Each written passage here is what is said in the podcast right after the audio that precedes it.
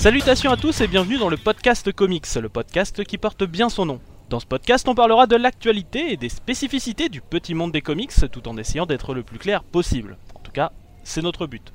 Et pour ce faire, j'ai réuni une équipe de choc avec le critique au grand de velours Prime Sinister. Salut à tous. L'homme dont la voix ressemble à celle d'un baryton, Wolf. Bonjour, bonsoir en fonction de l'heure. Voilà. Et donc euh, moi-même, euh, l'organimateur de cette émission, SN Parode. Alors, tout le monde, ça va bien? Bah ouais, ça va pas mal, écoute, euh, réunis pour une belle émission. Ça va bien, ouais. Ok, bah si tout le monde va bien, c'est nickel. Alors, euh, cette émission va être un peu, plus, un, peu, un peu particulière par rapport à la dernière fois, tout simplement parce qu'on va parler principalement que d'un seul sujet, euh, qui va être donc euh, les Tortues Ninja. Ah, Voilà, célèbre chevalier d'écaille. Parce que, bah, mine de rien, on fête cette année leurs 35 ans. Même techniquement, c'était le mois dernier, puisque c'était en mai. Donc voilà, donc le sommaire est plutôt simple du coup pour le coup, puisqu'on va vraiment parler que de ça. Donc on va passer de suite à. On a changé un petit peu aussi la formule, on passe directement en fait à notre lecture du moment, histoire de s'échauffer un petit peu. Alors, là c'est un peu le jeu de la marelle. Personne ne sait qui va être choisi en premier, qui va passer en premier sur la planche. Mais bon, honneur aux invités qui ne sont pas encore arrivés, donc Wolf, quelle est ta lecture du moment? Alors, en ce moment, je suis en plein en train de rattraper les euh, Amazing Spider-Man de Nick Spencer. Mhm. Oui, donc les- la, la dernière série. Ouais, la, la série Fresh Start. Donc, euh, ben voilà, je suis, je rattrape. euh, c'est un petit peu déroutant, hein, le changement de, de cap, vu qu'on a quand même été habitué à Dan Slott pendant un petit moment. C'est sûr. Et que là, on retrouve un Peter beaucoup plus. euh, ouais. euh, gauche. Mais euh, mais il y a des éléments très marrants, très, euh, très sympas. Il y a juste un petit Mhm. tic de, de, de Nick Spencer là qu'il a sur Amazing Spider-Man qui, qui me choque, vu que ça fait très longtemps que j'ai pas vu ça. C'est que euh, quand il fait un arc, il a vachement tendance en début d'épisode à, à prendre une page ou deux pour te rappeler ce qui s'est passé dans l'épisode précédent. Donc ça fait très. Ça, fait old school. je- Ouais, Ouais. mais j'aime bien ce genre de truc. Ah ouais, mais j'ai plus l'habitude. Ah ouais. Sur le coup, ouais, c'est vrai que là, j'ai plus trop l'habitude. Mais, euh, mais sinon, ouais, c'est sympa. Ça part euh, dans pas mal de sens. Il y a l'air d'avoir euh, un gros fil rouge de- qui revient à peu près dans tous les arcs Mhm. à propos de l'avenir des méchants de Spider-Man. Et, et puis, ça, ça fait plaisir de revoir, euh, de revoir des éléments de continuité qui avaient été euh, essuyés depuis très très longtemps Euh, à- même auprès d'une certaine aussi- routine. Ouais. Mais, La Rockin. mais, mais voilà, ouais, il y, a- il y a des éléments bien sympas. le Caïd, Jameson, Spidey. Il y, y a des trucs un petit peu, un petit peu décalés, un petit peu moins bons, mais dans l'ensemble, Ouais. ça tient quand même plutôt, euh, ça, ça tient quand même du, plutôt du bon Spider-Man. Plutôt positif du coup pour toi. Ouais. Ok. Et toi, mon bon Prime Sinister? Alors, euh, bah moi écoutez, je suis sur un manga, c'est pas du tout mon genre, mais euh, j'en ai tellement entendu parler, donc je lis Kingdom. Ah, Euh, Il y a l'ami notamment, euh, j'ai des rubriques qui, qui l'avait conseillé, effectivement, c'est pas mal du tout. Et sur les comics, bon, on en parlera un petit peu plus tard, mais euh, je me suis mis à Oblivion Song mhm. de Kirkman. Euh, je m'attendais pas grand chose, honnêtement, c'est pas mal, ça, ça passe bien. C'est c'est pas un grand grand titre, mais euh, ça se lit euh, plutôt avec plaisir.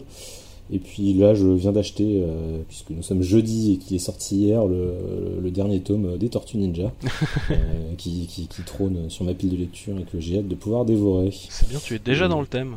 Ouais, je suis déjà dans le thème et je suis vraiment un grand fan des Tortues, notamment du comics. On en reparlera tout à l'heure. Mm. Et toi, SN, qu'est-ce que tu lis? Eh ben, toujours merci d'ailleurs de me lancer. Euh, moi en ce moment, je lis euh, décennies Marvel dans les années 40.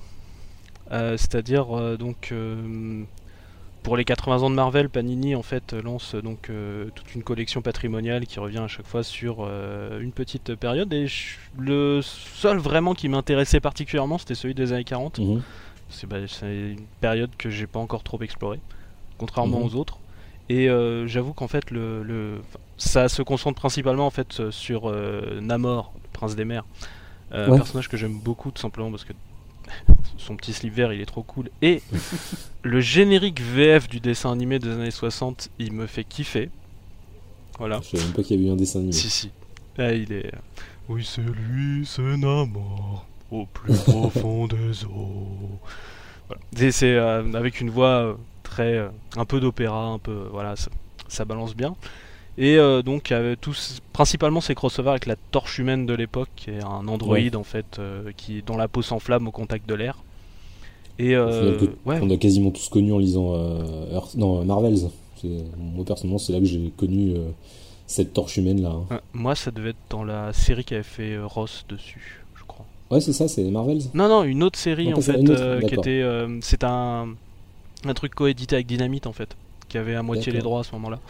Mhm. Et, et en fait, du coup, bah, leur crossover, en fait, c'est un peu la naissance de l'univers partagé Marvel et même de l'idée quelque part d'univers partagé vraiment. Mhm. Donc, euh, bah, c'était quelque chose qui m'intéressait grandement et je suis très content que ça existe en VF euh, du coup. Voilà. et en plus, c'est euh, même sans ça, c'est assez sympa. Enfin, moi, je suis très, en ce moment, je suis très Golden Age, je me rends compte. Et non, c'est même pour de l'époque, c'est tu sens vraiment qu'il y a. Je comprends le succès que ça a eu à l'époque. Vraiment, ça a une, euh, une bonne dynamique, une bonne patate. Et euh, enfin bref, euh, en plus du côté crossover première fois, en plus c'est vraiment sympa à lire, donc euh, moi je suis, je suis très content. Voilà, en gros, pour ma lecture. Et donc voilà. Donc on va passer aux news, petites news, les news mitraillettes. Je rêve toujours un jour de pouvoir mettre un petit bruit de mitraillette, mais je ne suis pas encore assez doué au montage, donc je vais devoir faire la bouche. Voilà. On s'y serait cru. Hein. Ouais, je sais. C'est, euh, d'ailleurs, je, je suis tous les jours en one man show. en- sur les- Bref. Alors, on va commencer par quelques petites news rapides. Euh, tout simplement parce que euh, on n'a pas forcément plus d'infos. On va commencer par un peu de SAV, de service après-vente, sur la dernière émission. Puisqu'on parlait en fait euh, du numéro euh, 1001 de Marvel Comics. On ne savait pas à quelle date ça sortirait.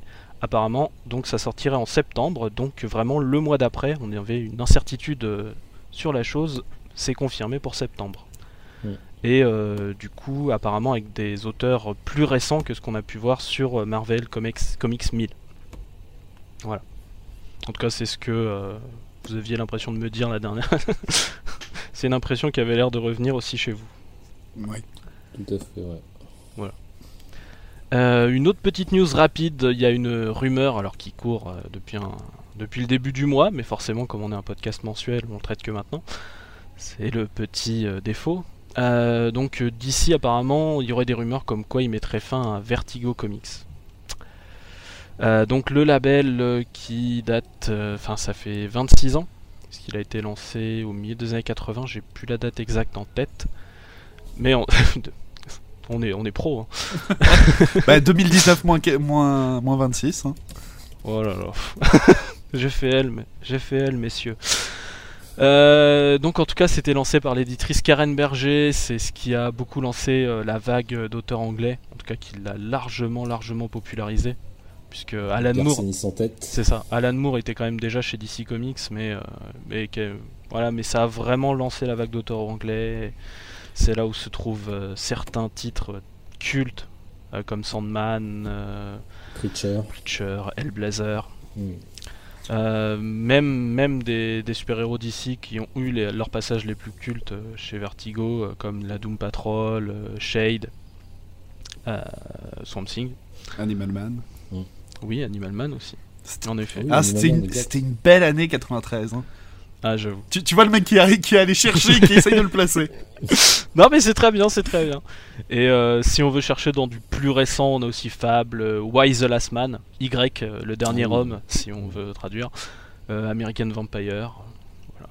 Ouais. Et c'est et c'est vrai que pour beaucoup, euh, On peut pas finir là-dessus. Et Sheriff of Babylon, Oui, voilà, c'est mieux. d'accord. King, c'est très bien. Et donc, euh, mais c'est un, c'est un label qui bat de l'aile depuis que Karen Berger a été euh, renvoyé en 2012, qui a eu sa, en fait, euh, quelqu'un qui a repris derrière, qui est Shelly Bond en fait, euh, qui aidait beaucoup Karen Berger et qui elle a été mise à la porte elle en 2016 et depuis, euh, vraiment euh, ça marche pas bien. Donc euh, est-ce que euh, est-ce que DC Comics va mettre fin à, à Vertigo? On ne sait pas, c'est en tout cas une rumeur qui court. Euh, moi j'avoue que. Alors d'un côté purement spéculatif, j'ai peur que du coup euh, ils essayent de remplacer Vertigo par le Black Label. Oui, probablement, ça semblerait assez logique. Voilà. hein. Ça. Ça, ça- ouais, voilà. ça permet de recentrer euh, toutes les activités euh, de publication. Ils ont bien pris l'orientation à un label un peu plus adulte. Ça correspondrait pas mal à ce qui pourrait être chez Vertigo. hein. Enfin, ce qu'il y avait chez Vertigo Mm. correspond à cette idée, donc ça, ça semblerait crédible. C'est ça, sachant qu'il y a aussi euh, le label Young Animals qui s'est lancé euh, ces dernières années, euh, qui a déjà été un peu concurrencé sur le terrain de Vertigo. D'ailleurs, c'est lui qui a récupéré euh, la Doom Patrol ou ce genre de choses. Donc Mm. voilà, en tout cas, ce serait bien triste pour le côté patrimonial si jamais ça s'arrêtait. Euh, Est-ce que tu veux justement nous parler, tu nous parlais vite fait euh, d'Oblivion Song, euh, Charles? Est-ce que, enfin Prime Sinister, désolé. Charles, c'est bien, c'est moi aussi. Oui, je sais, mais bon voilà. Donc euh, oui, Oblivion Song, le comics de Robert Kirkman, qui est mondialement connu pour Walking Dead, euh, bénéficierait euh, potentiellement, enfin non, je crois même que c'est quasiment acté, euh, d'une adaptation cinématographique sur un script de Sean O'Keefe.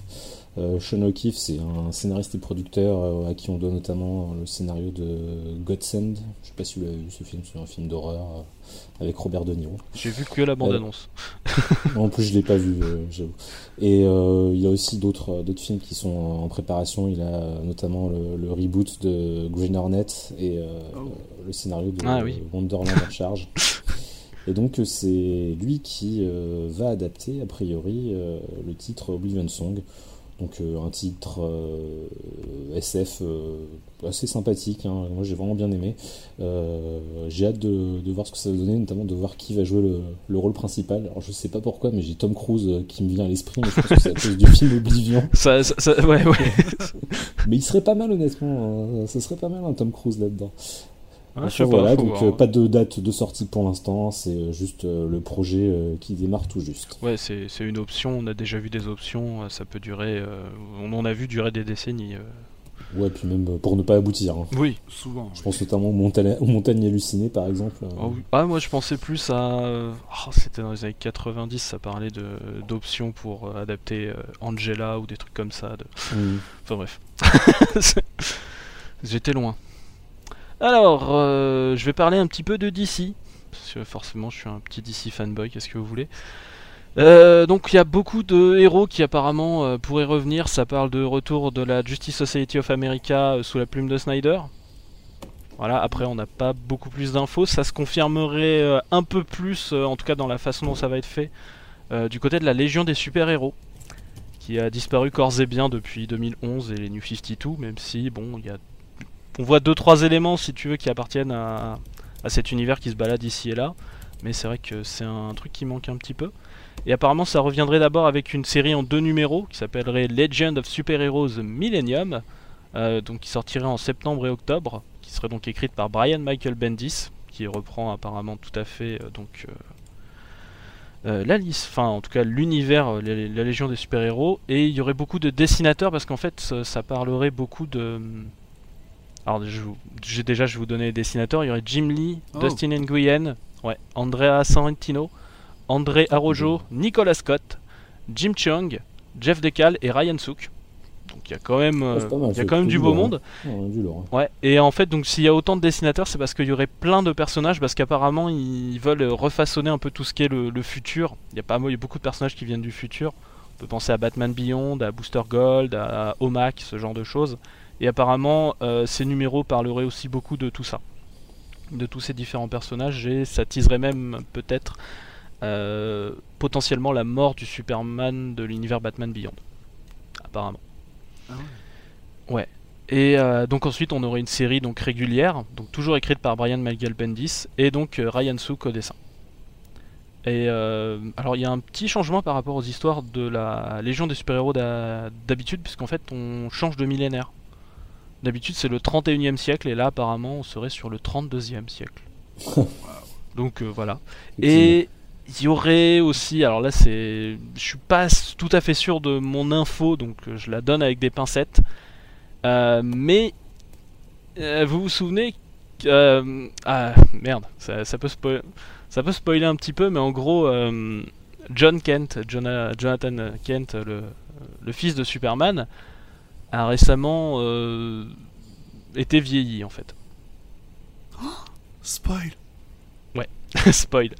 Et euh, spoil, mais tout le monde en a parlé, donc bon. Et apparemment, ce serait justement pour faire en sorte que bah du coup, ce soit potentiellement Superboy dans la Légion des super-héros, tout comme son père. Hmm. D'accord. Euh, là, je pouvais pas faire autrement que Ouais, de ouais. pas spoiler. Et donc du coup, ça expliquerait aussi pourquoi ce serait Bendis qui reprendrait. euh, Le titre. Voilà. Logique, oui. Euh, Wolf, est-ce que tu veux parler une petite série Marvel du coup pour contrebalancer? Ah bah oui, tout à fait. Marvel a fait son sport favori, c'est-à-dire du teasing en veux-tu en voilà, Ouais. à petite base euh, de, de petites silhouettes ombrées, euh, comme ils ont bien l'habitude, et cette fois ils nous ont parlé de No Compromise, No Mercy. Donc, euh, non, pas le vieux groupe des années 90, No Mercy. hein, Ah non. merde. J'étais à fond là. Euh, mais euh, beaucoup de personnes pensaient que ça pouvait être une suite à No Surrender et No Road Home, donc des petits events liés aux Avengers. Et non, en fait, c'est une nouvelle série d'équipes, vu que ce sera une série qui s'appelle Strike Force, qui n'a rien à voir avec celle qu'on peut voir dans War of the Realms, et qui n'a rien à voir Mhm. aussi avec le jeu pour euh, téléphone mobile Strike Force. Mais donc c'est une toute nouvelle équipe euh, qui est composée de plein de gros bras de l'univers Marvel qui n'ont plus de série attitrée en ce moment, c'est-à-dire Blade, Winter Soldier, Angela, Damon Elstrom, Monica Rambeau, Wiccan ou encore Spider-Woman. Mm. Et donc on nous explique que ça sera un groupe un petit peu plus expéditif que les Avengers ou que les autres. Donc en fait un Ah. petit peu ce qu'on nous vendait avec les Thunderbolts ou avec d'autres choses à l'époque. C'est ça. En, Mm. en- en même temps, c'est quand t'as Blade et euh, Daimon Elstrom, donc le, le fils de Satan, euh, dans ton équipe, enfin, si, si tu, si tu commences pas à tuer des gens. euh, Ah oui, oui. mais- déjà, tu- déjà, tu sens la réminiscence euh, des, euh, des anciennes séries euh, un petit peu euh, surnaturelles qui, avec Blade et Damon Elstrom. mm, mm. Euh, C'était comment déjà? C'était les fils de. Ah, Euh, oui, euh, il y avait les Midnight. euh, les euh, Midnight Sun, voilà, les fils de minuit, les Midnight Sun. D'ailleurs, il y en avait un qui était sorti chez Panini il n'y a pas si longtemps avec Damon Elstrom et Blade dedans. Euh, donc voilà, donc on continue à vouloir mettre certains personnages comme Blade en avant. Est-ce que c'est parce que Marvel Studios a des projets pour Blade depuis quelque temps qu'il l'annonce Donc à voir. Le tout donc devrait être scénarisé par Tiny Howard et avec euh, Germaine Peralta qu'on a pu voir sur le Thanos de Jeff Lemire au dessin. Ouais. On Ça sait que le tout sera prévu donc pour la rentrée euh, 2019 en septembre. Tu vois, moi qui suis pas Marvel, ça me met un peu l'eau à la bouche. Euh, Blade en leader, ça me, ça me tente bien. Ça fait longtemps que j'ai pas, j'ai rien lu de ce perso. Ça, ça serait cool d'avoir un bon titre euh, Bah, j'avoue. avec Blade. À voir. Moi, moi, ça me rappelle un petit peu quand ils ont essayé de faire euh, la, la dernière mouture des Thunderbolt avec euh, Winter Soldier en, en Ouais. leader. Sur le coup, tu t'avais l'air que ça avait, tu te disais que ça allait être l'équipe des gros bras et tout, ça allait défourailler. Et au final, ça a pas tenu très longtemps. C'était, c'était assez mauvais. Donc bon, à voir. Ça permet de remettre en lumière pas mal de personnages qui, qui font pas grand chose. Monica Rambeau, ça faisait un moment qu'on l'avait pas vu. Mm, mm. Et les autres C'était aussi. Euh, c'était dans. oh mon Je suis désolé. Euh, je crois que c'était dans The Ultimate, c'est la dernière fois qu'on a dû la voir. Ouais. Le titre de Alley Wing, Mhm, De mémoire, c'est, à peu ouais. près ça. il, il me semble. En tout cas, euh, dans une série où elle était au casting de façon régulière. Donc voilà, Marvel continue à, à développer plein de nouveaux titres, à voir ce que ça donnera. Mm, mm. Et d'ailleurs, en parlant de nouveaux titres, euh, donc euh, au moment où on enregistre, ça fait 4 heures qu'on le sait à peu près. Euh, Il y a eu un teasing en fait pendant un petit moment avec différentes toiles, avec un petit compte à rebours qui faisait 4, 3, 2, 1. Et c'était pour nous annoncer une mini-série sur Spider-Man, qui sera dessinée par Sarah Pichelli, et qui sera scénarisée par Gigi Abrams. Pas tout seul, puisqu'il y aura aussi son fils qui a 20 ans, Henry Abrams, donc sur une intrigue de Spider-Man, une petite mi- mini-série euh, avec un vilain tout nouveau qui s'appelle euh, Cadaverous. Ouais, non, je sais. Ça- ça- ça- le, le- le vilain vend pas du rêve en tout cas. Non. Et apparemment sur une J'ai hâte de voir le costume. Voilà. sur une intrigue qui apparemment euh, toucherait et Peter Parker et Mary Jane. Voilà, et ça sortirait apparemment aussi en septembre. Euh, Gros mois de septembre alors hein, chez, chez Marvel. hein. Ouais, mais je... ouais, mais je, on va pas quand même faire tous les numéros à dire euh, putain ils envoient du lourd. Ouais, c'est vrai. Ouais, ils ont envoyé du lourd cet été. Ah bah, ils envoient aussi du lourd à la rentrée. C'est ça. Mais en plus, je crois que toi, ouais, c'est Olivier Coipel aux, aux couvertures. Donc, Ouais, euh, ouais, il me semble Euh, bien, c'est ce que j'ai en- C'est en- juste la couverture. En, en tout cas sur le numéro 1. en- sur le numéro 1, ouais, voilà. Je, je, on sait, on- j'ai rien vu en tout cas sur les autres euh, numéros. Ouais, tu vois, ils sont malins parce que moi, ça m'a attiré l'œil euh, juste parce que j'ai vu, j'ai vu Coppel euh, qui était cité là-dedans. hein. Ah. C'est une bonne idée hein, d'avoir mis Coppel euh, sur la couverture euh, et de mettre son nom. Ça va attirer du monde, je pense. Moi je suis tombé dessus parce que euh, tout le monde sur Twitter euh, se faisait des films depuis 4 jours et puis euh, là tout le monde a dit Bleu, bleu, bleu. mais bon c'était juste des tweets où ils, a- ils avaient fait aucune promesse donc bon c'est juste les, les gens qui se sont un peu emballés dessus. Euh, bon on va parler un petit peu d'indé aussi. Deux petites séries très rapides en VO et ensuite on passera à la VF. Euh, une euh, série donc qui a été annoncée du côté d'Archie Comics, Archie 1955, donc qui est une nouvelle série donc de Mark Wade euh, et Brian Augustin au scénario et Tom Grumet au dessin. Euh, donc ils avaient déjà fait quelque chose qui était dans les années 40 et là donc du coup pendant, la, pendant la Seconde Guerre mondiale. c'est ça. Avec Archie qui, va, qui part au front. ouais. C'est ça. Et donc là, ils vont faire la même chose dans les années 50, où du coup, ils vont essayer de montrer aussi quelque chose qui est très important pour Archie Comics et Riverdale dans, son ensemble, donc dans les années 50, c'est euh, l'arrivée du rock'n'roll. Euh, puisque euh, pendant je ne sais pas combien de temps, Archie a eu son groupe de rock. À un moment, il faisait même des trucs avec Michael Jackson, enfin bref. C'était le bordel. et il y a aussi Valiant, qui relance Bloodshot avec un petit numéro 1 en septembre.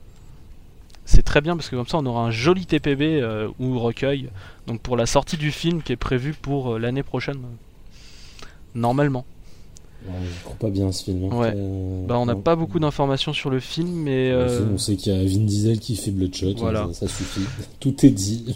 bah ouais bah, ça peut ça peut toujours être enfin Vin, Vin Diesel a un capital sympathie chez moi en tout cas. Ah, mais il a pas un capital jeunesse, hein, parce que euh, il moi je le trouve vieux pour faire, euh, pour faire euh, Bloodshot en fait. Ah si tu fais un Bloodshot vétéran ça peut passer. Oui. Ça oui. peut le, le- Old Man Bloodshot. Voilà, le, principe, je trouve, au contraire, ça passerait bien sur un vétéran. Euh, on n'a pas beaucoup d'informations, en tout cas, sur l'intrigue du comics. Euh, on a juste l'équipe créative, mais qui est quand même pas mal. Il y aurait Tim Seeley, en fait, au scénario. Donc, euh, celui qui a fait euh, Grayson et Green Lanterns récemment chez DC. Et Brett Booth au dessin, il a fait récemment Les Titans et Flash. Voilà. Ça peut, ça peut donner un petit truc euh, sympa. On a juste euh, quelques, quelques images que je mettrai donc forcément dans le montage vidéo, mais euh, pas plus de détails sur l'intrigue ou ce que ça va raconter. Et c'est pareil pour le film, donc on peut penser qu'il y a peut-être un, lien de cause à effet. On va passer à une petite news VF. On va commencer par un événement. Je te laisse la parole, Prime. Oui, donc euh, je pense que vous connaissez tous Jack Kirby et figurez-vous qu'à Cherbourg est organisée euh, une exposition euh, en son honneur. Euh, c'est jusqu'au 1er septembre au musée Thomas Henry euh, qui s'appelle aussi le Casar, ça s'invente pas. hein. Euh, C'est pas mal, c'est pas mal. Ouais, donc euh, c'est une expo où il y a 150 euh, pièces environ euh, de lui, euh, des planches originales, des dessins, euh, des croquis, des statues, des figurines. Il y a même des, des objets de l'époque vintage, donc un truc qui a l'air bien sympathique. C'est au musée donc Thomas Henry, Esplanade de la laïcité à Cherbourg. C'est pas cher du tout en plus. Je crois que l'entrée c'est plein tarif, c'est 5 euros. Donc euh, si va. vous êtes dans le coin, euh, si vous avez envie d'y aller, en plus la Normandie c'est genre c'est c'est super joli. Cette scène, tu vas pas me même si la basse Normandie c'est un peu plus beau. Euh, Ah, bah, En tant que quelqu'un qui vient de la haute, euh, oui. Je te dis oui.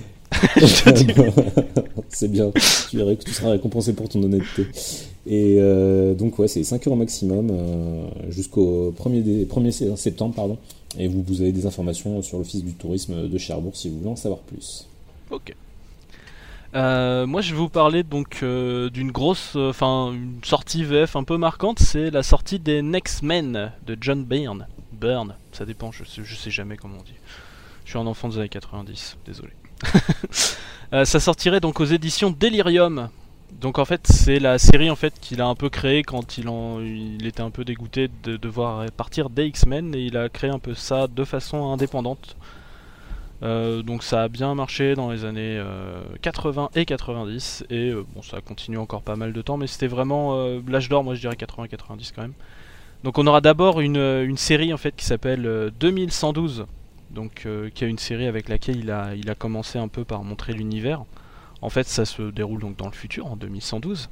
C'est un futur un peu idyllique avec voiture volante et tout ça, on a un côté un peu parfait mais bien sûr le tout a un prix et un petit côté obscur et une certaine entreprise qui s'appelle Safeguard Inc. Euh, n'a pas que des jolis côtés. Et donc ensuite on aurait donc euh, la série Next Men proprement dite et là je suis même en train de me dire que je parle au futur alors que bah, là en fait ça vient de sortir. Puisque ça sort euh, donc ce mois-ci et même au moment où on enregistre le volume 1 de la série Next Men chez Delirium vient de sortir. Voilà. il est sorti hier. Nous enregistrons le 20. Euh, et juste pour info, c'est pas la toute première version française. Il y en avait une chez euh, Dante Edition à l'époque. Euh, mais donc voilà, chez Delirium, il y a vraiment un côté ajouté généralement à chaque album. Donc ça peut largement valoir le coup d'aller d'aller voir en tout cas ça. C'est un éditeur que j'aime bien, Delirium. Ils ont des trucs vraiment cool, notamment là j'avais fait une review pour euh, Vietnam Journal que je recommande. Il y a des petits bonus qui sont vraiment sympas. Il y avait l'exécuteur aussi que j'avais lu chez eux. Euh, non, non, c'est une belle maison d'édition, donc euh, ça peut valoir le coup de. C'est ça. Mais qui, qui, qui, fait d'ailleurs une, une, sélection assez impitoyable sur les titres qu'il veut éditer. Et donc, j'ai généralement le fait de dire que c'est édité chez Delirium, c'est déjà, qui, déjà un bon gage de qualité. Hmm. Je suis d'accord. Euh, Prime, est-ce que tu veux continuer sur. Euh... Ouais, je continue. Ah, en plus, euh, c'est un, personnage que j'aime bien, donc c'est euh, Conan ou Conan pour les intimes francophones, les intimes Conan, qui qui va bénéficier d'une mise en avant plus particulière encore chez, chez Marvel et donc chez Panini en France. donc on a le Conan de Jason Aaron et de Mahmoud Asrar. Oui. Euh, qui va arriver euh, cet été au mois d'août. Je crois que c'est la veille de mon anniversaire, c'est lui tout. J'avais repéré pour ça. Petit appel. Et, voilà. Panini, si tu sais pas quoi faire, tu peux me l'envoyer, ça me fera plaisir. En plus, ça te coûtera pas cher Panini parce que euh, Panini propose ce premier titre en offre de lancement à 10 euros comme ils ont fait pour les Fantastic Four pendant pendant trois mois. Donc, si je calcule bien, jusqu'en octobre, hein, jusqu'à début octobre, vous pouvez avoir euh, le Conan de Jason Aaron euh, pour 10 euros. C'est plutôt une bonne initiative et on était un petit peu euh, agréablement surpris par Panini qui n'a pas pour habitude de, faire des offres de lancement contrairement à Urban. Donc mm. ça mérite d'être salué. Puis, ça, ça commence à arriver chez Panini. Mm. Ça commence. Ouais, moi je trouve c'est bien. Ouais, c'est plutôt pas mal. C'est bien, c'est une bonne idée. Donc moi le Conan de Jason Aaron à 10 euros, je, je fonce les yeux fermés. D'accord. Euh, Wolf, justement, il me semble que tu veux nous parler aussi donc euh, d'autres comics VF à venir, mais plus tard dans l'année. Oui, pour euh, la période d'avant fête. Donc oh. Urban Comics, si vous, vous traînez un petit peu sur les réseaux sociaux, a balancé la mitraillette. Là, vraiment, tu, tu pourrais remettre voilà, avec des annonces presque tous les, tous les deux jours ou toutes les semaines pour annoncer des nouveaux titres qui vont arriver dans cette période courte et faste où les éditeurs essayent de de sortir la plupart de leurs titres pour pouvoir être achetés à Noël. Et eh bien, euh, on a eu droit à des annonces comme euh, Heroes in Crisis, qui va donc sortir mhm. après seulement 6 mois de, sur la VO. Donc c'est quand même plutôt très rapide. J'ai l'impression qu'ils ont tendance à vouloir faire ça sur tous les gros events. Oui, pour essayer de rattraper. Batman Metal, par exemple. Mm. Sur tout ce qui parle, qui parle beaucoup en VO euh, pour surfer sur la vague. J'ai cette impression. J'ai la même impression que toi. Ok. Et à côté de ça, donc là on a vraiment l'actualité même.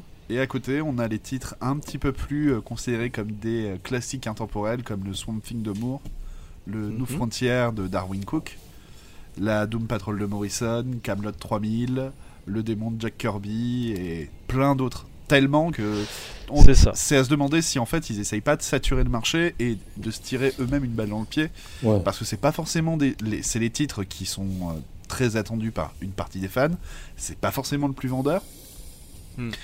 surtout que bah, Swamp Thing à mon avis ils essayaient de miser sur euh, la sortie de la, de la série télé série, qui ouais. au final n'aura pas Bah, lieu Swamp Thing, Swamp Thing, t'as deux appels. T'as le côté personnage et t'as le côté Alan Moore. Oui aussi Mais attends, en plus, euh, ça, ça avait été déjà publié par Panini Oui. Oui. Ouais, en plus, c'est des trucs qui ont déjà été publiés, donc ça touche pas un public hyper Oui, large. mais c'est euh, pas- Il y en a une partie qui l'a c'est déjà. quoi. difficilement trouvable de nos jours Voilà, ouais, je confirme parce que Ah, j'ai c'est qu'une. Moi, J'en ai, deux. euh, j'en ai deux, moi. Ah merde, moi j'en j'en ai qu'un sur les deux, moi. Euh, tu me diras où t'habites. Bah, à 400 mètres de Comic Zone. D'accord. Je note. non, mais euh, bah, façon, Camelot 3000 aussi, c'est pas une Ah oui, nouvelle édition. C'est bah, après, moi, j'ai la vieille version avec euh, les lettrages d'époque. Ce sera, enfin, ce sera que la troisième fois que ce sera que ma troisième édition de Camelot 3000, par exemple. c'est pas assez C'est pas assez. c'est ouais. pas assez non mais voilà Typiquement, tu vois, la Doom Patrol de Morrison. Est-ce que ça annoncerait pas que ça arrive sur OCS ou sur Netflix en, en- en octobre-novembre? Je pense qu'il y a des chances. Ouais. Euh, D'ailleurs, il y a aussi la Doom Patrol de Gérard Way. Oui, qui arrive aussi. Je crois Mm. que c'est le mois d'après ou quelque chose dans le genre. ça. Il y en a un en octobre, l'autre en novembre. Donc il y a la Mhm. version anthologie euh, des années euh, 80, il y a celle euh, bah, de il y a deux ans euh, de Gérard Way qui est euh, de Young Animals qui arrive tout de tout là. Et bah, le truc c'est que c'est tout du bon, mais Urban veut vraiment se faire notre porte-monnaie. hein. Mais en même temps, je pense qu'en fait, si tu veux, il... enfin, c'est comme ça que je vois un petit peu la chose. J'ai l'impression qu'ils lancent tout d'un coup. Comme ça, t'as tout pour Noël. Puis après, ils vont faire euh, comme là, en fait, il y a moins d'annonces. Comme ça, ça laisse aux gens le temps de rattraper ce qui... tout ce qu'ils ont lancé d'un coup, en fait. Puisque du coup, Urban, euh, quand même, est assez fort pour laisser ses titres en librairie. Ouais, faut, espé- faut Oui, espérer que les, les lib- euh, que les libraires te les renvoient pas dans, dans ce cas-là. C'est Eh c'est- oui, un petit peu le problème, c'est un petit peu le souci. C'est un... c'est un petit peu le souci, mais je, Mais, je sais pas. C'est ma façon à moi de faire sens euh, Mais- de, de la chose. mais ce cas. qui est très intéressant à voir, c'est que donc euh, Urban euh, continue sa politique qu'il avait lancée il y a pas si longtemps que ça et que Glénat a l'air aussi de suivre, c'est-à-dire on essaye de faire des gros livres en un seul tome voire deux tomes pour que les gens n'aient pas à suivre pendant X mois et ne Mm, mm. Et, que les, Ne et lâche. que les ventes Ouais. ne, ne dégringolent pas au fur et à mesure des tomes. Mmh, Euh, mmh. J'ai vraiment l'impression que maintenant le marché français, on essaye de partir sur du gros livre, du beau livre, plutôt Ouais. que de vouloir nous sortir euh, X tomes. euh, j'ai même, euh, Ouais, j'ai une autre, euh, une autre vision parce que moi je, suis- je suis bibliothécaire. Euh, les bibliothécaires, tu leur annonces que t'as un truc, ça va prendre euh, X temps à sortir, va y avoir tant de tomes, ça va prendre de- des tonnes de place sur les étagères, ils en veulent pas. Tu leur dis, il y a un truc, il est tout seul, c'est un one shot, c'est banco. Ah bah oui.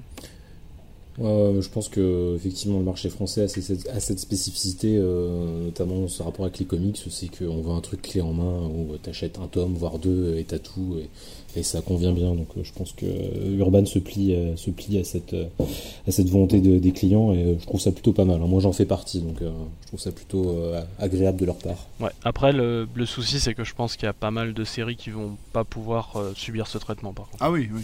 C'est le, Oui non c'est sûr, c'est sûr. Puis c'est après, le, c'est- puis c'est ap- le souci. quoi. puis après, faut pas, euh, faut aussi essayer d'éviter l'overdose.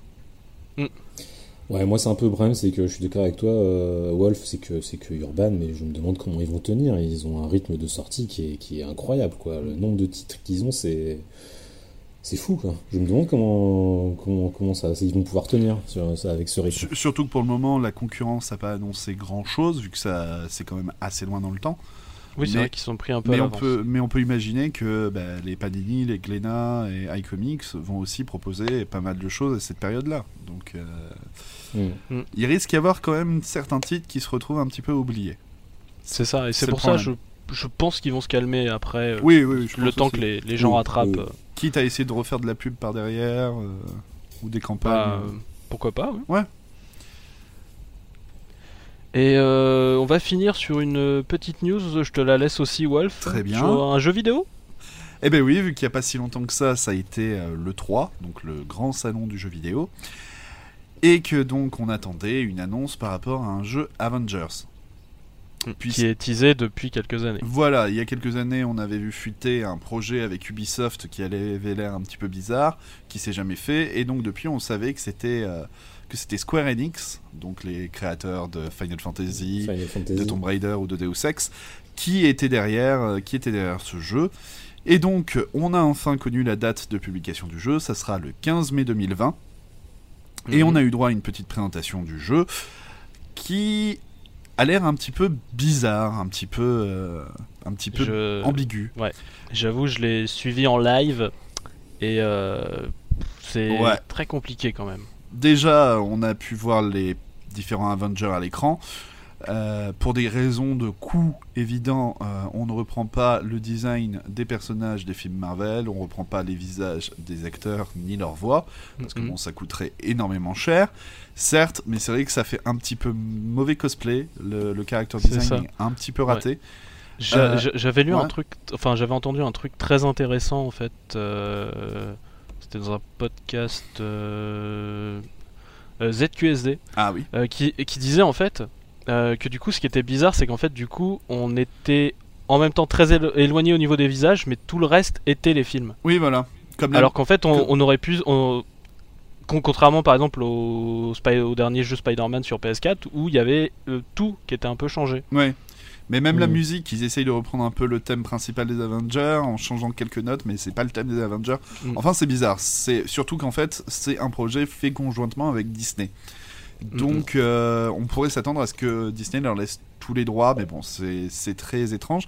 Mais le problème est pas là, c'est surtout en fait d'un point de vue gameplay, quand tu as la manette en main, que c'est très étrange, parce qu'en fait, euh, on nous annonce qu'il y a des parties euh, solo, du moins ce qui a été montré aux journalistes behind closed door.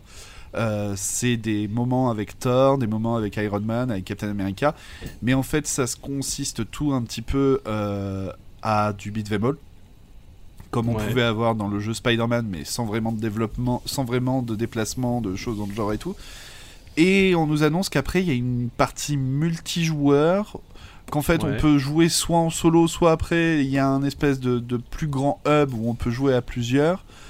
Euh, Mhm. jusqu'à 4 que euh, il va y avoir une partie euh, service entre guillemets vu qu'il va y avoir des nouveaux personnages qui vont être ajoutés au fur et à mesure gratuitement C'est ça, ouais. C'est- un peu la grande mode euh, ces dernières Ouais, années. voilà. C'est de, de faire des jeux qui, est- qui, est- qui, qui durent je sais pas combien de temps et qui, qui rapportent du coup toujours du, toujours du fric derrière. ouais fait. mais là ça va être gratuit là ils ont déjà annoncé que c'est gratuit La première dose est toujours gratuite. Oui. Donc on nous a annoncé qu'il y aura Ant-Man. J'ai vu euh, certaines euh, interviews où on sous-entend que Hawkeye sera là aussi. Euh, on nous annonce qu'il y aura aussi des nouveaux, des nouveaux scénarios. Des nouveaux scénarios Mhm. aussi. Mais voilà, mais en fait, personne n'a vu jouer cette fameuse partie multijoueur. Et même la plupart des journalistes qui ont pu voir, en fait, n'avaient même pas la manette en main. C'était quelqu'un qui jouait devant eux pour leur montrer le jeu. Et en fait, ça, Mhm. ça avait l'air de manquer. euh, Ça, ouais, ça, ça- ça arrive souvent en même temps encore à, à l'E3. euh, Oui, oui. Ça avait l'air de manquer pas mal de polish, pas mal de choses et tout. Et en fait, euh, le jeu qui aurait dû en fait bien hyper les gens a vachement refroidi. Peut-être montré trop tôt finalement. Voilà. Peut-être. Du coup, si vous êtes vraiment fan de Marvel et que vous avez envie de jouer à un jeu vidéo, bah, il y a Marvel Ultimate Alliance 3 hein, qui sort que Ouais. sur Switch pour le moment. Ouais. Mais bon, à terme, à mon avis, il sortira sur les autres aussi. Hein. Ils vont Bah, en pas tout cas, cracher. les, les deux premiers sont disponibles sur, euh, sur PS4 en ce moment, par exemple. Ouais. Euh, et euh, bon, moi je les avais fait à l'époque et je suis en train de me les refaire. Et, c'est, c'est- très rentre dedans, très tap-tap. hein, c'est Ah oui, c'est une sorte c'est de. un hack and slash, hein, du coup, Ouais, pour ouais. le coup. Un hack and Et, slash de base. Voilà, mais euh, disons que le côté fanservice, il est, il est là. quoi. Oh oui, avec les constitutions d'équipe, les trucs dans le genre, ça. les costumes à débloquer, oui. Tu t'amuses bien avec. Mm, mm. Donc, euh, si jamais c'est euh, dans ce dans cet état d'esprit-là, ça pourrait vraiment faire une très très mm, très très bonne chose à, à revoir, surtout que ça fait un petit moment qu'il n'y a pas eu de Marvel Ultimate Alliance. Mm. Et il y avait eu un, par contre un pas terrible l'avènement des imparfaits entre deux, euh, je crois 2009-2010 quelque chose comme ça, mais Ah lui, oui, il était par vraiment pas terrible. oui. Ouais, il était vraiment pas terrible. Oui. Euh, donc du coup, euh, revoir le nom, les différentes vidéos que j'ai vues, ça me chauffe un peu. Il y a Modoc en méchant. Non, c'est bon. Mais voilà, donc pour le Avengers de Square Enix, on va espérer que bah, le 3 ait servi un petit peu d'électrochoc à l'équipe, qui, revoit certaines choses, et qu'on nous montre très vite à quoi ressemble ce côté euh, multijoueur, dont même les développeurs ont eu l'air d'avoir du mal à expliquer aux joueurs que, ce que ça allait être. En même temps, le multijoueur, c'est pas vraiment leur ADN à Square, euh, Square Enix. hein. C'est un peu le euh, souci, oui. même le, le multi qui avait été rajouté euh, sur la fin sur FF15, il était pas. Ah oui, oui, surtout que là, en fait, c'est l'équipe donc de, de Crystal Dynamics, donc, qui était en charge des derniers Tomb Raider. Donc il y avait déjà ça. eu rajout un petit peu de. Ils n'ont pas, ils n'ont pas développé le dernier Tomb Raider pour faire ça. Ouais. Euh, Et l'équipe des renforts aussi. dernier Tomb. Raider est venue leur prêter main force, donc C'est Montréal ça. en plus. Il me semble aussi que il n'y a pas eu de nouveau Deus Ex euh, aussi, enfin que ça s'est euh, très très très calmé aussi pour ça. Ouais. Et il y a même un nouveau studio qui s'est créé. J'espère vraiment que ça va pas se casser la gueule quand même pour eux. Donc à suivre. mis, ouais, à suivre. Et donc voilà, on a fait un peu le tour euh, donc euh, des news mitraillettes. On va pouvoir recharger euh, le canon, le barillet pour la prochaine fois. Faudra que je me renseigne sur comment ça s'appelle sur une mitraillette. Ah, toujours pro. Et donc on va passer à notre petit dossier, les 35 ans des Tortues Ninja. Je crois que c'est un magasin.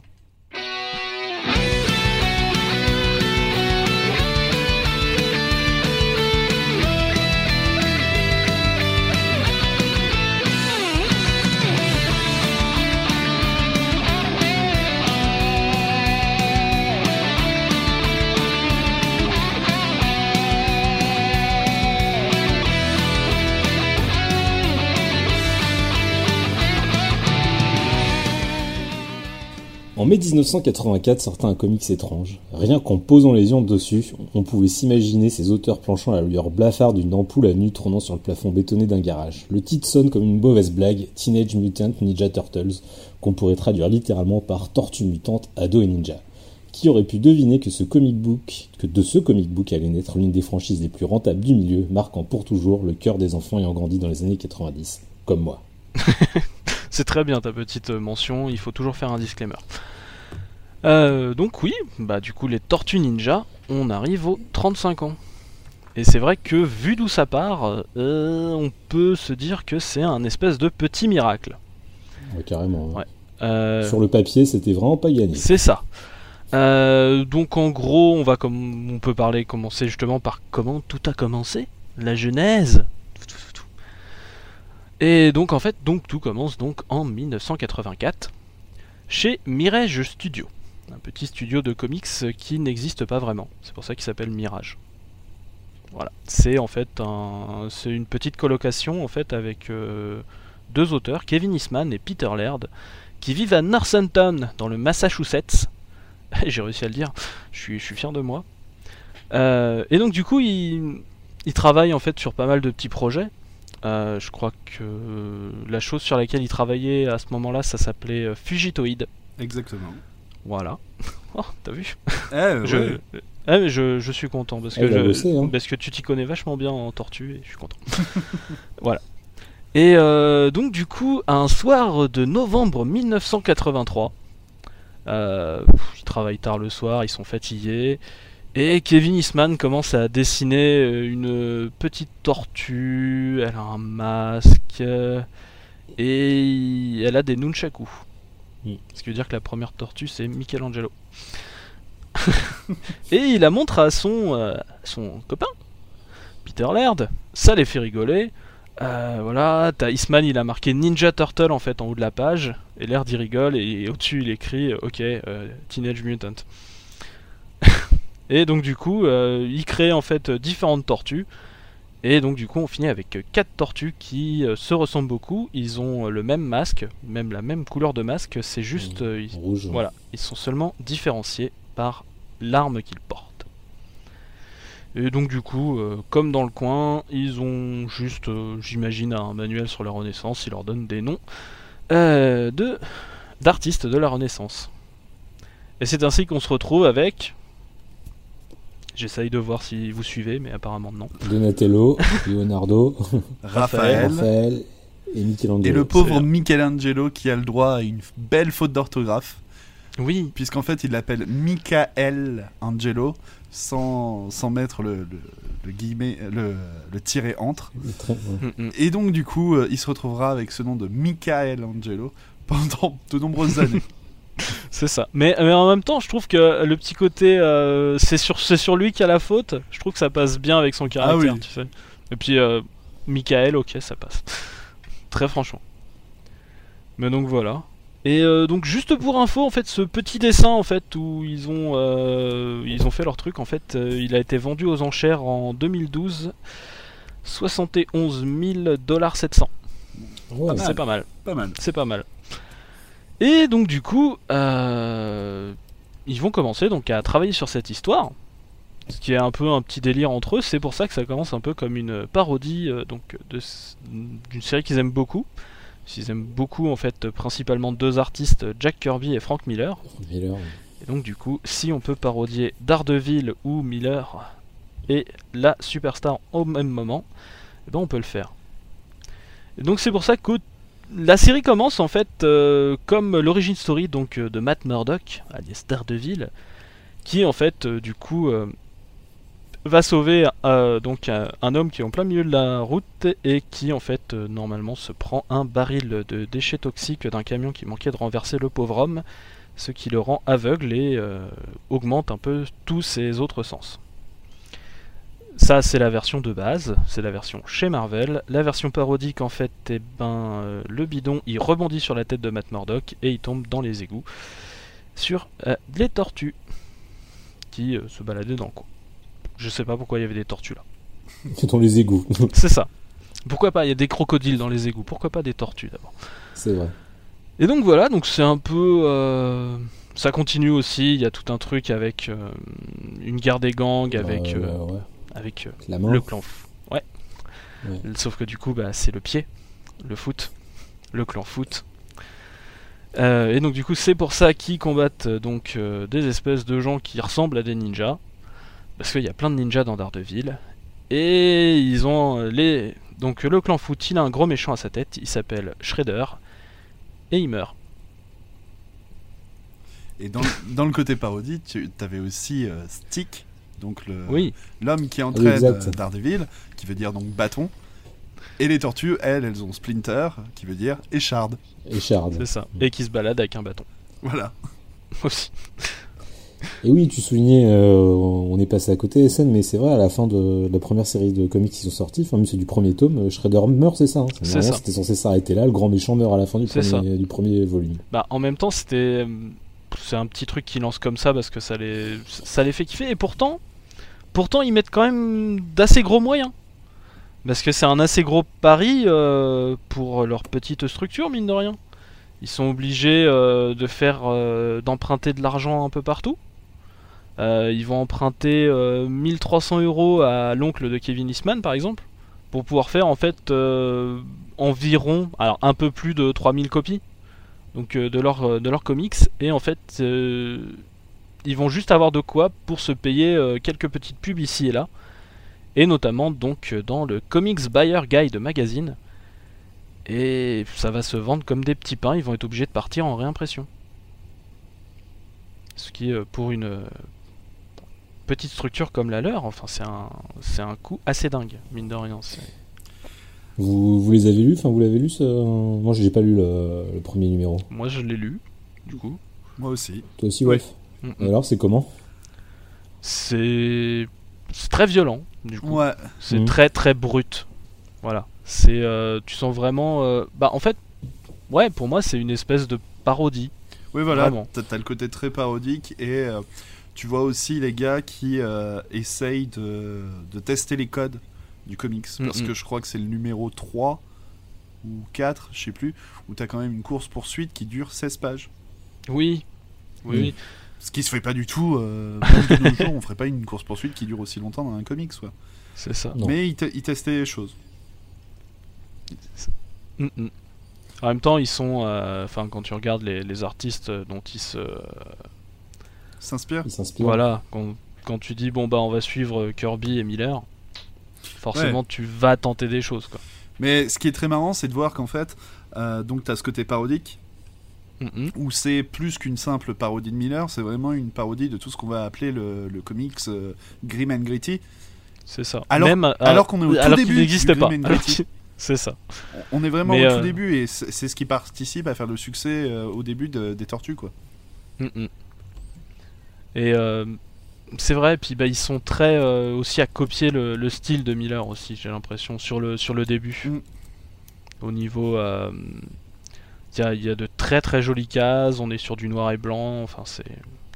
Ils- limite, ils font plus de noir et blanc à cette époque que Miller en faisait. Mais maintenant, Miller, c'est le, le roi du noir et blanc, j'ai l'impression qu'ils sont en avance. Ils doivent pas vivre sur la même ligne temporelle que nous. Mais bon. En tout cas, le succès arrive assez vite, mine de rien. Ouais. Euh, Parce que ça, ouais. ça fera partie. euh, donc après, on a eu toute, euh, toute la période avec euh, le X-Men 1 de Jim Lee, avec la spéculation et les variantes cover. Mais déjà à cette époque, en fait, eux, leurs comics, c'était un bimestriel qui vendait 1,50$. C'est ça. Et en fait, le numéro 1, au bout de quelques mois, se revendait déjà sous le manteau à plus de 20$, 45$. Et ils étaient, ils étaient eux-mêmes effarés de voir euh, à quel point en fait le, le truc prenait de l'ampleur et leur échappait un peu. Oui, c'est ça. Et puis bah il y a même, enfin même par exemple les, les numéros d'après, euh, les numéros 2 et 3, ils sont obligés de refaire aussi des, donc euh, des, des seconds tirages. Au total, je crois qu'on arrive à 50 000 copies. Ouais, c'était à, peu un- près- un- c'était à peu près le voilà. nombre de tirages.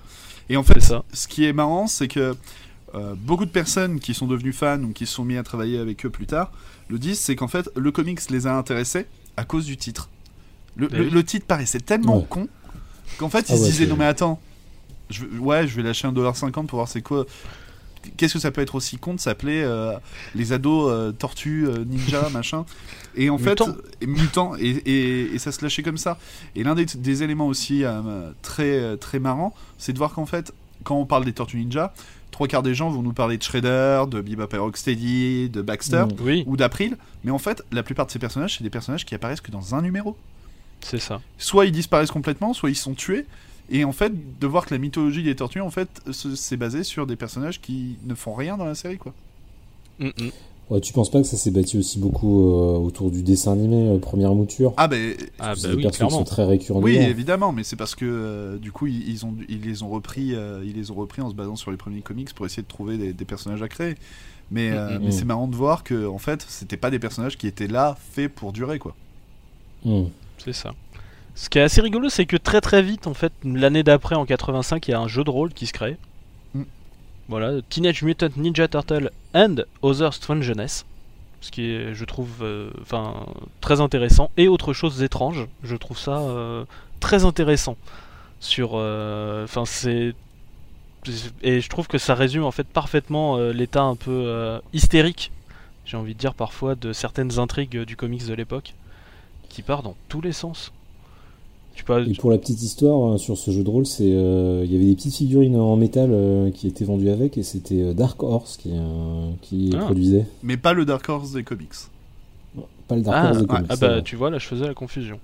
Du coup. Non, non, non. Euh, pour, d'accord. pour une fois, oui, c'est vrai qu'en plus, ils ont des logos qui sont très très proches, mais euh, rien à voir. D'accord. D'ailleurs justement tant qu'on parle des figurines, euh, c'est les figurines qui vont beaucoup euh, changer les tortues et euh, Mm. amener aussi donc euh, tout ce dont on parle en filigrane et qui va arriver juste après, euh, le dessin animé et tout ça. Alors pour les figurines, c'est parce qu'en fait il y avait un, un acheteur de licence, donc Mar- Mark Friedman, Mhm. qui, qui a découvert les, les Tortues Ninja parce que lui il traînait dans les magasins de, de jeux de rôle. Et en fait euh, il a découvert la licence comme ça et il s'est tout de suite dit qu'il y avait un potentiel. Et euh, pour lui le but c'était ouais on va faire une gamme de figurines. Et euh, il avait déjà de l'expérience vu qu'il avait travaillé avec euh, rien de moins que le créateur de G.I. Joe. Ah oui ça. va. Ouais. et, euh, et donc maintenant qu'il était à son compte, il comptait vraiment faire ça. Il a, il a rencontré Laird et Eastman qui était partant. Et en fait, quand il a proposé les figurines à plein de constructeurs, tout le monde lui disait non. Je vous laisse deviner que tout le monde s'est mordu les doigts après. Même Ah, m'étonnes. Mattel était intéressé, mais pouvait pas. Ils ont refusé. Et donc au final, il s'est tourné vers Playmates, euh, Mhm. qui donc sera le, le, le faiseur des, des figurines. À l'époque, il faut dire qu'ils étaient quasiment connus que pour avoir fait des poupées. Ah. Et ils s'étaient complètement foirés sur, euh, sur une petite poupée pour petite fille, un poupon, qui coûtait 200 dollars et quelques, qui, leur avait, qui les avait foutus quasiment à la banqueroute. Et en fait, c'est comme ça qu'ils se sont fait, bah écoute, on va tenter ce dernier coup, là, les, euh, les Tortues Ninja, si ça marche pas, bah tant pis, ça sera la clé sous la porte. Et au final, ça aura été, euh, ça aura été un gros, euh, un gros pactole. Un énorme succès, ouais. Mm, mm. Un énorme succès. hein. Parce que euh, moi j'ai les chiffres là par exemple de 1990. En Vas-y. 1990, aux États-Unis, il s'est vendu pour 685 millions de dollars de jouets. Ouais. ouais. On, on joue pas dans la même cour quand même. Voilà, 685 millions de jouets. Toutes marques confondues. Mhm. Et ben les Tortues Ninja c'était 400 millions. Ok. Oh là là, c'est énormissime. Voilà, Ouais. juste pour 90. Énormissime. Mais je crois. Je crois C'est deux tiers du c'est marché. ça. quoi. Il, il- il me semble qu'à un moment, il y avait juste Star Wars et G.I. Joe devant. C'était eux les troisièmes. Ouais. Il me semble. Et les tortues, c'est vraiment le, le fruit d'une euh, d'une politique agressive. C'est-à-dire que euh, vous les trouviez en magasin à 4,99$. Hmm. La plupart des autres figurines étaient au moins à 8$, 10$. Là, c'était 4,99$ les, les figurines Tortues Ninja. Mais elles avaient, euh, en plus, si tu regardes euh, les, les premières euh, qu'ils ont sorties, c'était quoi C'était en 87, Wolf? Je parle Oui. sous ton contrôle. euh, Ouais, ça, c'est 87. Elles avaient, euh, elles, elles avaient un charme particulier quand même, tu vois. Elles, attiraient vraiment l'œil. Moi, je m'en, souviens très bien. Je suis né en 84, tu vois, comme les Tortues Ninja. et euh, les, il y a, y a deux séries de jouets qui m'ont vraiment marqué, et qui, qui marquent encore, euh, qui marquent aujourd'hui. C'était les, SOS fantômes, les Ghostbusters, Real Ghostbusters Hein et les Tortues Ninja. Les Tortues Ninja, elles ont, elles ont un truc quoi. Elles ont au niveau du design, des couleurs, leur forme, elles ont vraiment un truc qui, qui, qui, qui nous La- attirait grave la- quand on la était grosse gamin, tête. quoi. Bah- On voulait tout ça, on avait tout Bah, ça, surtout- euh, les Tortues Ninja. Surtout que les premières Tortues Ninja, elles ressemblent vachement à celles du comics, Mhm. plus qu'à celles du dessin Oui. animé du coup. Mais c'est là qu'est arrivée euh, cette question de... En fait, la peur qu'avait Playmates, c'était de se dire, non mais attendez, on va faire quatre tortues, ok, mais euh, si elles se ressemblent toutes, il suffit simplement que les gamins s'échangent les armes, et puis voilà, elles vont, elles Oui, vont pas s'acheter euh, trois fois une tortue euh, pour lui mettre différentes armes. Et donc c'est là qu'a été décidée l'histoire de, de changer la couleur des bandeaux, de mettre une ceinture avec la lettre, Avec la lettre, ouais. et... euh, Et de changer un peu la et couleur de de changer peau les couleurs de peau aussi.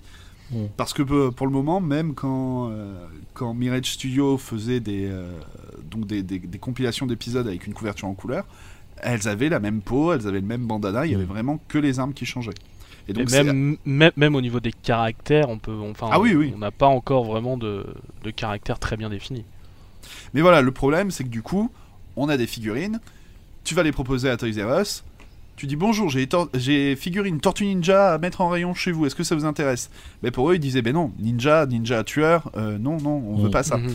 Donc en fait très vite, euh, ils ont compris que bah, c'était la fameuse époque pour vendre des figurines. Qu'est-ce qu'il faut? Il faut un dessin animé. Un dessin animé. Et ouais. Et donc pour faire le dessin animé, et ils ont prospecté à plusieurs personnes.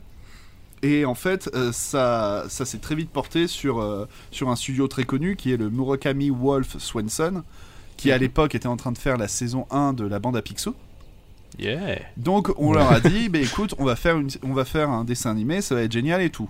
Bon après ils ont vu le prix, ils ont fait Ouais. ah euh, ça pique un peu les fesses. bon écoute j'ai une idée, Euh, je connais des gens euh, dans le domaine de la VHS et tout. Si si la VHS c'est un truc ça a marché du feu de dieu je te dis. Mais ils ont pas beaucoup de contenu et tout, donc on va faire un truc, on va faire 5 épisodes. Comme ça, on les diffuse à la télé et on les vend aussi en VHS grâce à eux. Mm. Et donc, du coup, ben, le, le dessin animé s'est lancé. Ils, se sont tous mis à travailler dessus. On s'est dit, bon, ben, il va falloir transformer pas mal de choses pour donner un côté beaucoup plus, euh, beaucoup plus enfant. Mhm. Donc, euh, mettre l'humour en avant. euh, faire que ce soit moins violent, c'est comme ça que les, euh, les membres du Foot Clan sont plus devenus des humains mais des robots parce qu'on s'en fiche quand on tue des robots, c'est pas grave de tuer des robots. Euh, on- c'est là donner des petites catchphrases. comme, Ouais, les euh, catchphrases. Power, euh, Kowabunga. Kawabunga. C'est là que l'amour des pizzas est arrivé aussi. Ah Ouais, oui. la pizza, j'allais dire la pizza. Voilà. L'amour de la pizza. Il y a, il y a des gens plutôt connus qui ont travaillé aussi dessus, dont souvent on oublie qu'ils étaient là. Il y avait euh, Chuck Lorre, donc, qui a fait depuis euh, Mon oncle Charlie et The Big Bang Theory. Et d'ailleurs, dans le générique en VO de, de la première série, c'est lui qu'on entend quand il, quand il fait parler les tortues. Les Ah ouais Radical Dude et tout, ouais, c'est Chuck Lorre qui, Ah, ça, euh, j'avais pas ça. qui, qui fait ses petits voix et tout. Et puis, euh, ben, euh, ok, c'est bien, on a préparé un petit dessin animé. Bon, il faudrait le faire animer. Euh, bah, écoute, je connais des gars chez la Toei, donc euh, Toei quand même qui fait Dragon Ball Z et tout ça à ce oui. moment-là. Allez, on leur balance, ils font les cinq premiers épisodes. Et puis euh, on diffuse ça euh, dès que c'est possible. Ça arrive, c'est Noël. Donc ça veut dire que tous les jeunes sont à la maison. On diffuse ça plusieurs fois pendant toute la période de Noël et à partir de la troisième fois, ben, c'est la folie. Les magasins appellent, ils veulent tous des jouets Tortue Ninja dans leur rayon, les gamins en veulent tous. Ce qui fera que ça deviendra l'un des jouets les plus, les plus vendus ce Noël-là. Mm, mm. Sauf que le petit problème par rapport au dessin animé, c'est que ben, Friedman, ben, il veut plus de série télé. C'est bon, il a eu son succès, hein, Bah euh, oui. ça, vend, ça vend ses figurines et tout, il en veut plus. Et du coup, notre petit euh, Wolf de Murakami Wolf Swenson, ben lui, il a le nez creux et il fait écoute, je te propose un deal, je rachète les 5 épisodes à, à- à mon nom, je vais essayer de trouver un financement Mhm. et on fait vraiment une, une vraie série. Et du coup, ben, il a réussi à trouver son financement, il a réussi à faire sa série, et ça, et c'est devenu le gros succès euh, qu'on a connu, et qui a lancé la vague de la Turtlemania, euh, comme c'est Ah pas oui. possible. Carrément. Mais par contre, euh, à cette époque-là, l'ère des S-Man, ils étaient déjà pas très contents de voir le côté familial, humoristique que ça prenait. Et puis, ils ont pu Bah. éviter certaines grosses conneries d'être fait. Parce qu'à la fin des 5 épisodes, euh, en fait, les tortues devaient réussir à botter le cul à Shredder et à Krang. tu vas me dire, c'était pas très dur vu qu'ils y arrivaient presque dans tous les épisodes. Oui, c'est vrai. Ça. Mais ils devaient les virer de leur technodrome. Et le technodrome devait devenir en fait la base des tortues ninja. Elles quittaient complètement les égouts pour plus y retourner Mm. et elle se baladait dans le monde avec le technodrome. Bon voilà, donc euh, ils ont réussi à empêcher de telles conneries, ils trouvaient que c'était plus leur bébé, le studio qui faisait le dessin animé était pas content aussi, donc ils ont bien fait exprès après que Laird et, euh, et Eastman aient plus trop de droits, vu que maintenant les droits du dessin animé appartenaient à Wolf, Mhm. et, euh, et, ça a été vraiment donc là le, le coup d'envoi de, de la série qui, hélas, au fur et à mesure, n'a fait que dégringoler en, en qualité parce que Wolf il avait acheté la, la série. Et Bah aux ouais. États-Unis, il y a un truc très important, ça s'appelle la syndication. C'est- C'est-à-dire que soit tu t'appelles Friends par exemple et euh, tu es lié à une, à une chaîne et tu dois faire tant d'épisodes et après tu peux être acheté par d'autres euh, chaînes qui vont te rediffuser.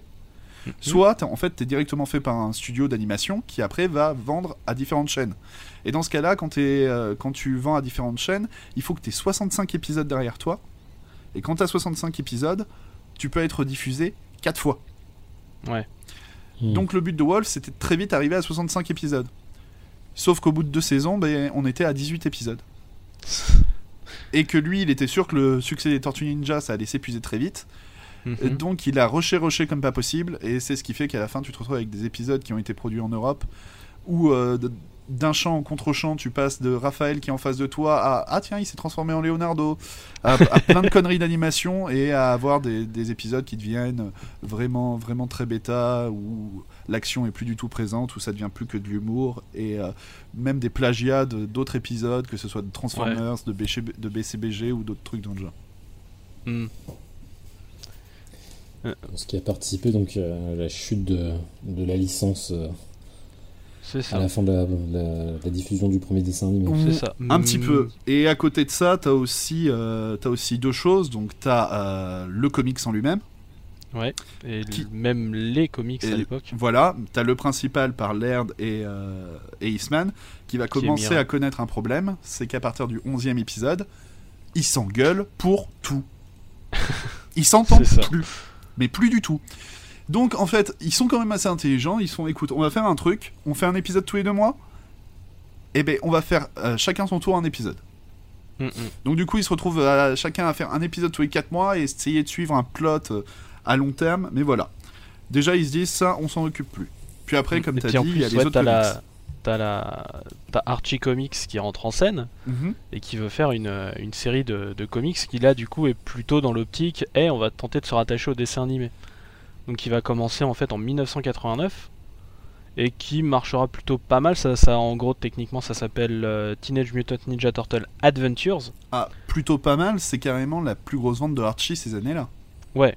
Non non, je voulais dire euh, Oui, oui, suivez oui. pas mal euh, le dessin animé. en fait. Voilà. Et la- l'avantage d'être passé par Archie, c'est qu'ils sont présents à Toys R Us, ils sont présents dans ton supermarché, tandis qu'à cette époque-là, déjà, la plupart des comics Daredevil et tout sont quasiment plus trouvables que dans les comic shops.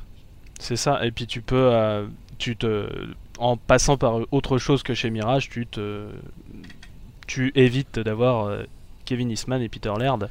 Oui. Qui d'ailleurs, au bout d'un moment, euh, renomme la série, la série d'origine, Eastman and Laird's Teenage Mutant Ninja Turtles.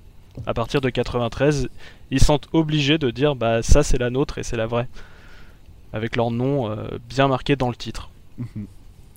Ce qui est euh, mine de rien assez, euh, assez- enfin je trouve que c'est assez fort comme euh, comme façon de marquer, qui sont pas forcément d'accord avec, le reste. Quand, quand, quand il se dit, quand, quand tu te dis on est à ce point où du coup on doit montrer qu'on n'est pas les autres, Mm. qu'il y a quand même de, de l'eau dans le gaz. Et ce qui est aussi marrant de voir, c'est que bah, donc TM TMNT Adventures de chez Archie, il Mhm. va y avoir plein de nouveaux personnages de créer. Oh oui. Et en fait, les personnages qui vont être créés vont finir en toys, vont finir dans Mm. les dessins animés, alors que pas forcément toutes les créations de, de Eastman et de Laird pour la série normale euh, vont, vont avoir le droit au même traitement. Mm. En même temps, les créations de Eastman et Laird, si tu veux, t'as, enfin, t'as des, euh, enfin, t'as des gens qui font péter des bombes, des trucs comme ça, tandis que euh, chez chez Archie, tu te retrouves avec des trucs qui sont Des- déjà préemballés. The Mighty Mutanimals. Ah bah oui, une qu'est- volante. qu'est- qu'est- Qu'est-ce que tu veux faire de mieux Ah bah oui. euh, c'est une ligne de jouets euh, d'animaux mutants. Point. C'est euh, c'est livré clé en main, vas-y, fais des jouets. Donc forcément, ça marche du feu de Dieu. Et même, il n'y a pas que ça, en fait, si on parle vraiment sur le côté vraiment comics, bande dessinée. Mhm. Il y a un comic strip euh, qui se retrouve dans les, euh, dans les journaux en fait à partir des années 90 mais qui va pas durer non plus euh, super longtemps. Euh, il va être écrit par euh, Dan Berger Mm. et donc il va être publié donc selon le principe donc de la syndication, c'est-à-dire qu'il est euh, proposé à différents journaux euh, jusqu'en décembre 1996. Et euh, au moment où c'était le plus populaire en fait, il va être sur euh, 250 journaux. C'est quand même plutôt pas mal. C'est Ah pas ouais, mal, ouais. Voilà. Mais euh, pour l'instant, euh, ces choses-là, on peut pas les revoir. Il n'y a toujours pas de réimpression. Voilà, c'est euh, et donc je peux pas vous dire ce que ça vaut. et même chose pour les différents mangas qui ont existé, puisqu'il y en a eu plein. Pas forcément des très longs, mais par exemple le premier ça a été juste Mutant Turtles, qui était en 15 numéros. Euh, et c'est pareil, là j'ai pas de. j'ai- À part vite fait euh, les visuels des couvertures, mais je peux, je peux, pas voir. Euh, je, peux pas vous donner d'avis en fait. Mais en gros, on a eu Mutant Turtles, Super Turtles, Mutant Turtles Gaiden, donc qui est euh, en gros la redite des origines, Mutant Turtles 3, qui est l'adaptation en fait du troisième film, Mutant Turtles 95, voilà, et Mutant Turtles 96. Waouh. Et euh, bah voilà, si, si- quelqu'un a des images, je suis preneur. je passe un appel comme ça. Euh, mais donc voilà, mais comme quoi ça, enfin ça marche quand même plutôt pas mal aussi à l'international. Sur- surtout en ce qui concerne donc jusqu'aux années euh, ouais 80 88. Il y a vraiment C'est ça. Euh, a- D'ailleurs, enfin, je sais pas. euh, c'est désolé en fait. C'est juste tant, tant, tant qu'on était sur le Japon, il y a aussi deux OAV qui sont sortis euh, euh, original animation vidéo. ah qui oui. sont sortis euh, en, en 1996 aussi, euh, qui s'appelle Mutant Turtle Chujin Detsetsu N. Alors je suis désolé pour mon japonais, Euh, j'en ai pas du tout. Euh, donc qui est euh, ce que le joueur du grenier en fait euh, se moquait avec euh, les tortues qui fusionnaient, euh, tout ça, avec euh, une Mhm. pierre qui permet de muter et tout ça. Euh, donc voilà, c'était ça en fait. The Giant Turtle Saint, ils peuvent fusionner pour devenir euh, ça. Oh, pas mal. Ouais, J'adore ta voix. tiens, tu tiens quelque chose. hein. Ah ouais, non. Mais le- l'un des éléments encore qui va faire pas mal évoluer les Tortues Ninja, c'est qu'en fait, les Tortues Ninja, donc euh, ça a commencé en 87 et à 88, ça a explosé. On a vraiment Mhm. un Turtle Mania. Euh, pas encore à son apogée, mais il arrive 1989. Et 1989, eh ben, c'est plus l'année des Tortues. 1989, il y a un raz-de-marée qui vient d'arriver et il s'appelle Batman. Batman, Yeah. le film de Burton. avec le film de Burton. Et en fait, ben, euh, euh, notre Friedman, il l'a senti venir. Mhm. Et c'est pour ça que ça fait depuis un moment qu'il est en train de plonger sur. euh, Il sur a quand le- même vachement le nez creux, ce gars-là. Ah bah ouais, ah, c'était quand même un grand marketeur. Hein. Je te ferais dire qu'à l'époque, tu pouvais. euh, t'habiller de la tête aux pieds Tortue Ninja, manger toute la journée Tortue Ninja, t'avais même du Des pizzas, principalement. Tortue Ninja. euh. Mais, mais, mais t'avais des trucs marrants, tu vois, t'avais des Burger King Tortue Ninja, mais aucune marque de pizza ne voulait être associée avec les Tortues Ninja. Ah ouais En même temps, t'as vu R7 Ouais, ouais, ouais, non, mais. euh, Même, même Les juste pour des recettes toys et tout ça. euh. Ah oui, dans la série, c'est vrai que c'était un peu n'importe quoi. Ah oui, ah, et puis Ah c'est. puis sur, c'est- euh, il y a du caramel, des chamallows, Mhm. des anchois, c'est une horreur. Du coup, du coup, il a le nez creux et il décide d'aller contacter différents studios pour, pour essayer de faire un film live, Les Tortues Ninja. Et euh, déjà, il a bien compris qu'en fait, il faut pas reproposer au spectateur ce qu'il a gratuitement à la télé. Oui, bah. Il faut lui proposer autre chose et donc il part sur l'idée d'adapter vraiment le comics. mhm. Euh, mais à garder un petit côté humoristique euh, pour quand même plaire aux enfants. De toute façon, le comics avait un petit côté humoristique, mais humoristique pour. Enfin, euh, c'était une parodie, après, c'était un peu pour initier, quoi.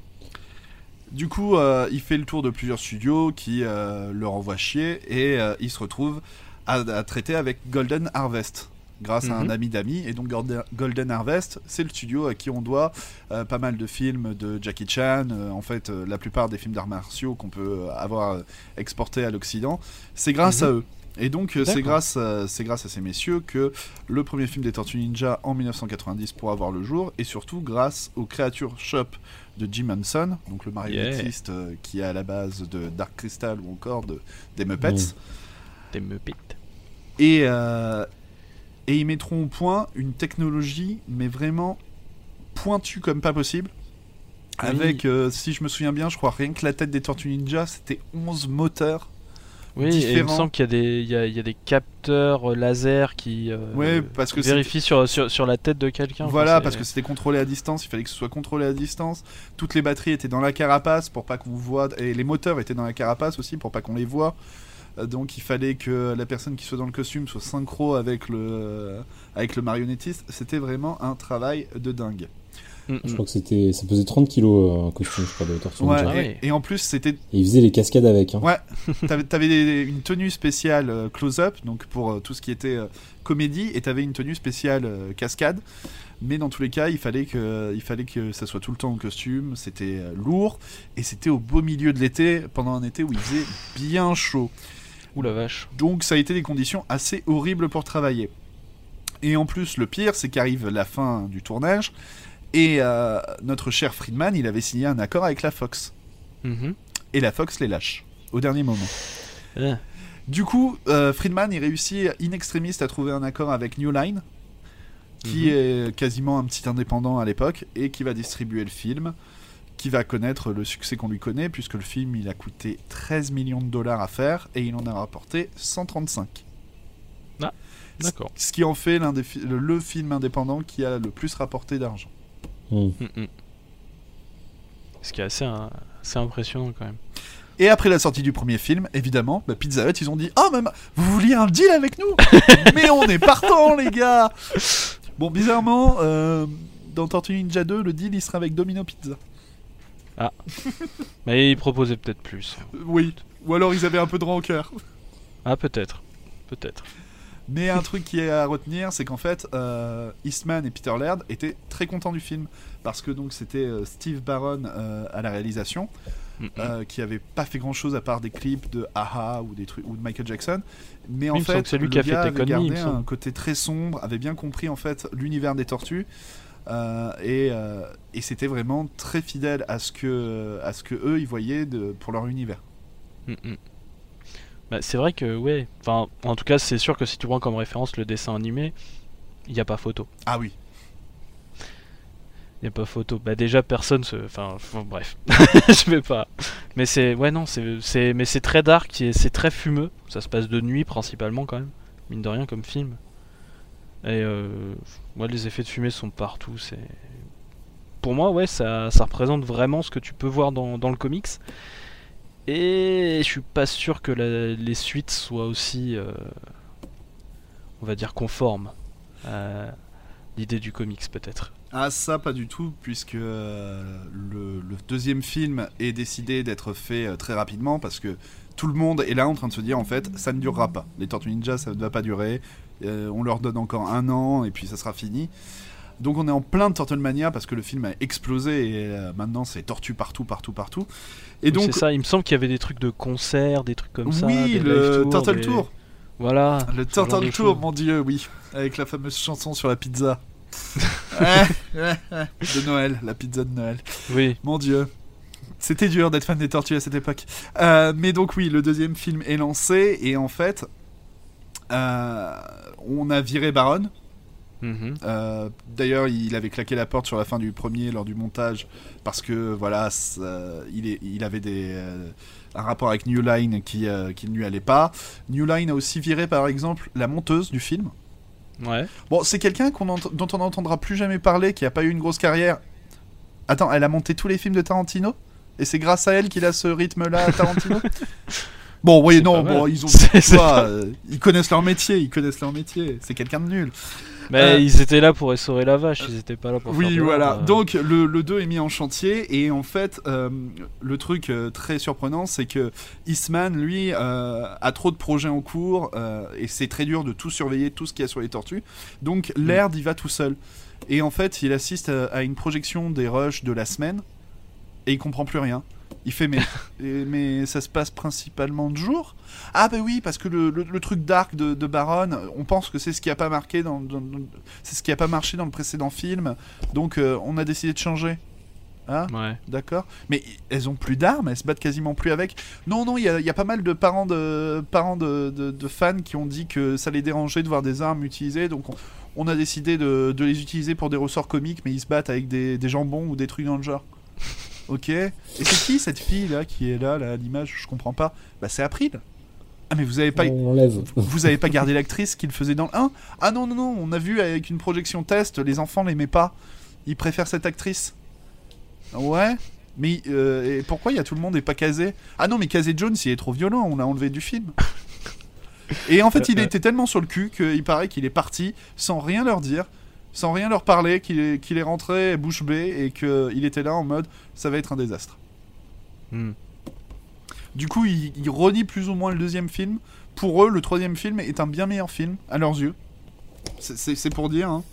Ouais. Hmm. Bah, le problème du troisième film, c'est, enfin, les, c'est, ils avaient rien remis dans la, dans la techno pour euh, garder à jour en fait les, les costumes. Ah oui, Et ça, ça Bah. se voit à mort. mais même pour le troisième film, ils avaient carrément. Ils prenaient même plus. euh, ils payaient même plus le.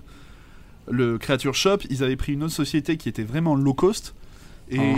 et en fait, c'est pour ça que dans le troisième film, tu te retrouves avec un, un Splinter qui est toujours caché euh, dans, dans le bus, dans un bus, pour pas qu'on voit le bas du corps, parce qu'en fait, le bas du corps n'existe plus. D'accord. Euh, pas, pas mal de choses dans le genre et tout et en fait ils disent ben on avait un, tout petit budget on avait très peu de temps donc on a fait ce qu'on a Mhm. pu avec ce qu'on avait et euh, il y a pas mal de choses qui ont essayé d'être arrangées sur la table de montage mais voilà Ouais. donc même à l'époque ils y croyaient déjà plus ils s'étaient engagés pour trois films donc ils ont voulu faire trois films et puis voilà D'accord. En même temps, enfin le, enfin le, moi j'ai, j'ai des souvenirs très vivaces euh, du clip de Vanilla Ice dans le 2, ah oui le ninja. Ninjago Go Ninja, go, Ninja, go. Euh, Je suis pas sûr que ça aide. non, non, non, c'est sûr que ça aide pas beaucoup. Et puis, euh, t'as aussi l'autre élément qui est que, ben, on est en, on est en 80, on est dans la- le milieu des années 90, Mhm. et, euh, et Eastman et Lern, pendant ce temps, ben, ils ont reçu une tonne de thunes.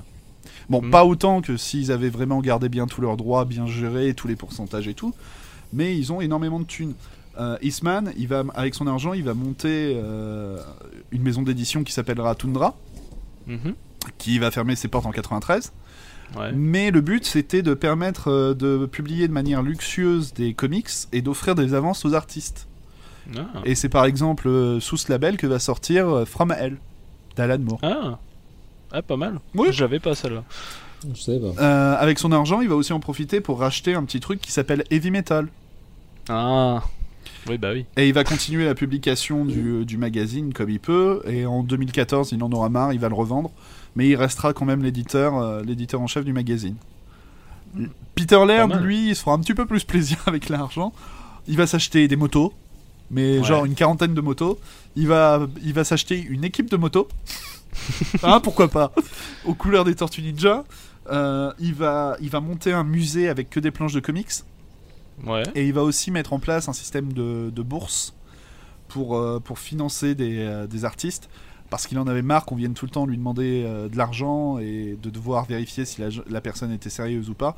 Donc il met en, place un système de bourse qui durera jusqu'en 2012 et qui servira à financer euh, certains, certains artistes euh, assez connus de nos jours qui ont eu leurs premières œuvres, qui ont été, entre guillemets, aidés par cet, cet apport d'argent.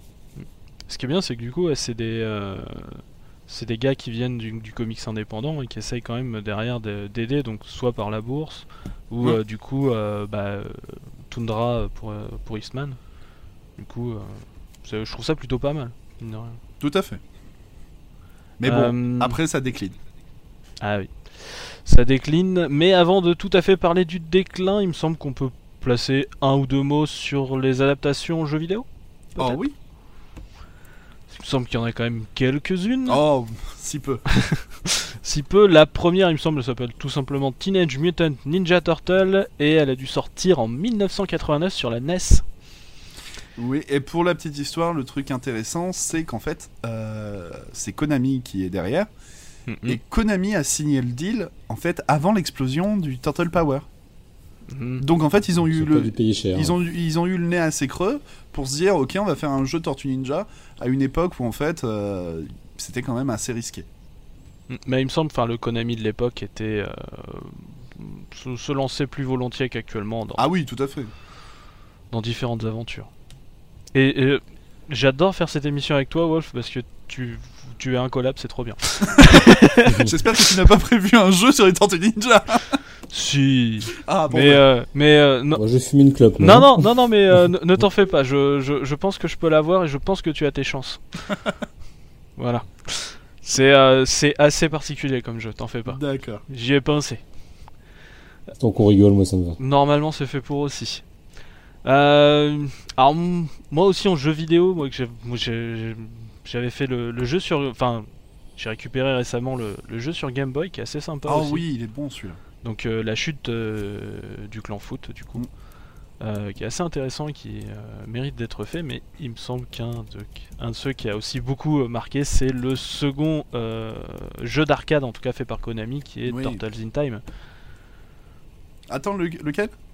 Turtles in Time? C'est le quatrième. Ah oui. C'est le troisième jeu d'arcade. Ouais. Vu Ah, que le les, deux autres arcade. sur euh, Nintendo. Ouais, ils sont sortis déjà. Ouais, il y a euh, eu un. Le premier était sorti sur arcade déjà. Ouais, voilà, le euh, 2 celui de et le 89. 3. Ah oui, d'accord, parce qu'il est ressorti. Ouais. Ah oui, j'avais pas pris en compte la ressortie. Ok. était, était Ouais. sur arcade, oui. Mhm. Mais oui, oui. Ah, celui-ci il est excellent, c'est un super jeu ça. Mm, mm. Et puis, euh, le, même le, le premier en arcade, euh, c'était, je crois, l'une des premières euh, bornes à proposer à 4 joueurs de jouer en même temps, Oui, avec tout une, à une fait. place physique. Chacun euh, pouvait prendre sa tortue. voilà. mm. Chose qu'ils reprendront après pour le, le jeu X-Men, euh, qui a très bien Ouais. marché avec 6 personnages en même temps. Mm. Mais je t'avoue que je connais plus le jeu X-Men du coup, euh, pour le coup. Moi aussi. Ouais. et euh, et ça, ça- il y a eu énormément, énormément de jeux, donc du coup à partir de 89, mais même euh, jusqu'en fait jusqu'au le dernier, il me semble en fait euh, qui va sortir. Euh, on va dire à, enfin dans cette euh, un peu euh, fin de fin de règne glorieux. Euh, c'est Ninja Turtles The Next Mutation en 1997 Hmm, oui. qui en fait sort en fait en petit jeu électronique en fait. C'est ça sort même pas sur console, c'est c'est les je sais je sais pas si si si chez c'est si c'est chez Tiger ou sur autre chose du genre Ouais, mais en c'est tout ce cas c'est les voilà. Hmm. Et il me semble que Ninja Turtles The Next Mutation, on peut en parler. Comme ça ça nous fait un petit lien. Ben, déjà, il faut parler de 95 et 96, donc avec Oui. ben, en 95 déjà l'arrêt de, des aventures avec Archie Comics. Ouais. Il y a une grosse baisse des ventes des comics, que ce soit euh, ceux euh, aussi de Eastman et Laird. Les jouets se vendent plus trop, les audiences de la série télé sont plus très bonnes. Du coup, ben, en 96, le dessin animé s'arrête. Et En euh, même temps, enfin c'est compréhensible après après avoir autant explosé que ça retombe et puis en plus euh, les derniers films ont été un peu décevants donc euh, ça se comprend parfaitement quoi. c'est c'est- hélas un petit peu, c'est un peu le problème. Et du coup, euh, ben, euh, le comics, le comics de X-Men et Laird, lui aussi s'arrête. Mhm. Et il va recommencer. En 1996. et ça c'est bien cela. C'est toujours en 96 et ça recommence cette fois, mais chez Image Comics, qui leur propose de, de devenir les, euh, le publisher. Mhm. Il me Du semble même que c'est Eric Larson du coup qui leur, euh, qui leur propose de, de revenir. Eric Larson euh, qui, euh, qui connaît bien les tortues puisqu'il les utilise régulièrement dans sa série Savage Dragon à l'époque en tant que autres héros qui sont dans son, dans son univers. Il y a je sais pas combien de héros chez Savage Dragon, ça veut plus rien dire au bout d'un moment. Euh, mais donc du coup le, le comics il passe chez Image et il va durer 23 numéros chez Image. Mm. On va avoir Et- un... Et surtout, un peu plus il, action. Reste, euh, il reste noir et blanc. Il, il garde certains codes euh, donc euh, qu'il y avait auparavant, mais ils ont un petit souci euh, que, que Larsen fait remarquer très vite, c'est que ben, comment on fait pour faire bien différencier les tortues euh, très vite? Mm, mm. Et, euh, et en fait, euh, le, le comics sera très marquant parce qu'en fait, le comics est ultra violent. Alors, autant on n'a pas arrêté de dire que le premier comics était violent, mais euh, là, c'était mais limite là- de la gnognotte. C'est-à-dire que les tortues, ça. elles finissent blessées presque euh, tous les épisodes. C'est ça, il me semble qu'il y a, il y a, il y a des, on, on- on parle, euh, il me semble, d'aveugles, Alors, même. ah, euh, oh, t'es gentil. Euh, oui, bah, je- on va, on va faire petit à petit. On- et puis, on- je voulais faire un lien avec Daredevil. on, va faire petit à petit. On va commencer par Mikey. Michelangelo, c'est le seul qui a rien. Voilà. Raphaël, il finit par être euh, défiguré, brûlé au visage. Il va finir carrément par porter l'armure de Shredder. Un peu à la double face, quoi. C'est. euh, Voilà, mais carrément il se cachera sous l'armure de Shredder. Euh, Leonardo, il se fait euh, bouffer une de ses mains par, euh, par un ennemi. mhm. Donc il se retrouve avec plus qu'un qu'un seul katana. Et euh, quant à Donatello, lui, il se fait toucher par une technologie alien qui le tue complètement avant de le recréer en moitié cyborg. et, bien, et bien sûr, le tout est très gay. Mm, mm. C'est un comics très dépressif. Et il me semble que Raphaël, il perd un œil aussi. Oui, oui, oui. Bah, il- quand, quand il s'est fait euh, Ouais, défigurer le fait, visage, euh, il perd un œil, il a un cache-œil pendant un moment, après il est brûlé. Et puis du Euh. coup, c'est ça. Maintenant, il me semble qu'ils sont, euh, enfin, les les trois lames sont de la même longueur. Ça fait un peu Wolverine. Ouais, et en Il plus, euh, il a repris le, le trip de son pote casé, c'est-à-dire qu'avant de mettre l'armure de, de Shredder, il va porter tout le temps un masque. Mhm. Lui aussi, il va porter un- le masque de Casey Jones euh, sur son visage tout le temps. D'accord. Donc, euh, ouais, ouais, mais c'est un truc complètement fou où Raphaël prend la tête du clan foot. Ouais, c'est assez barré. Les... Mais le, le truc qui est intéressant avec cette série, c'est que les, les fans ont détesté ou ont aimé. Il n'y a pas d'entre-deux, c'est vraiment. euh, Mm. En tout cas, il me semble que Peter Laird, il a pas aimé. Bah, Peter Laird, au début, il a dit ok, puis après, en fait, euh, il a vu que ça partait dans tous les sens, il a fait bon. pff.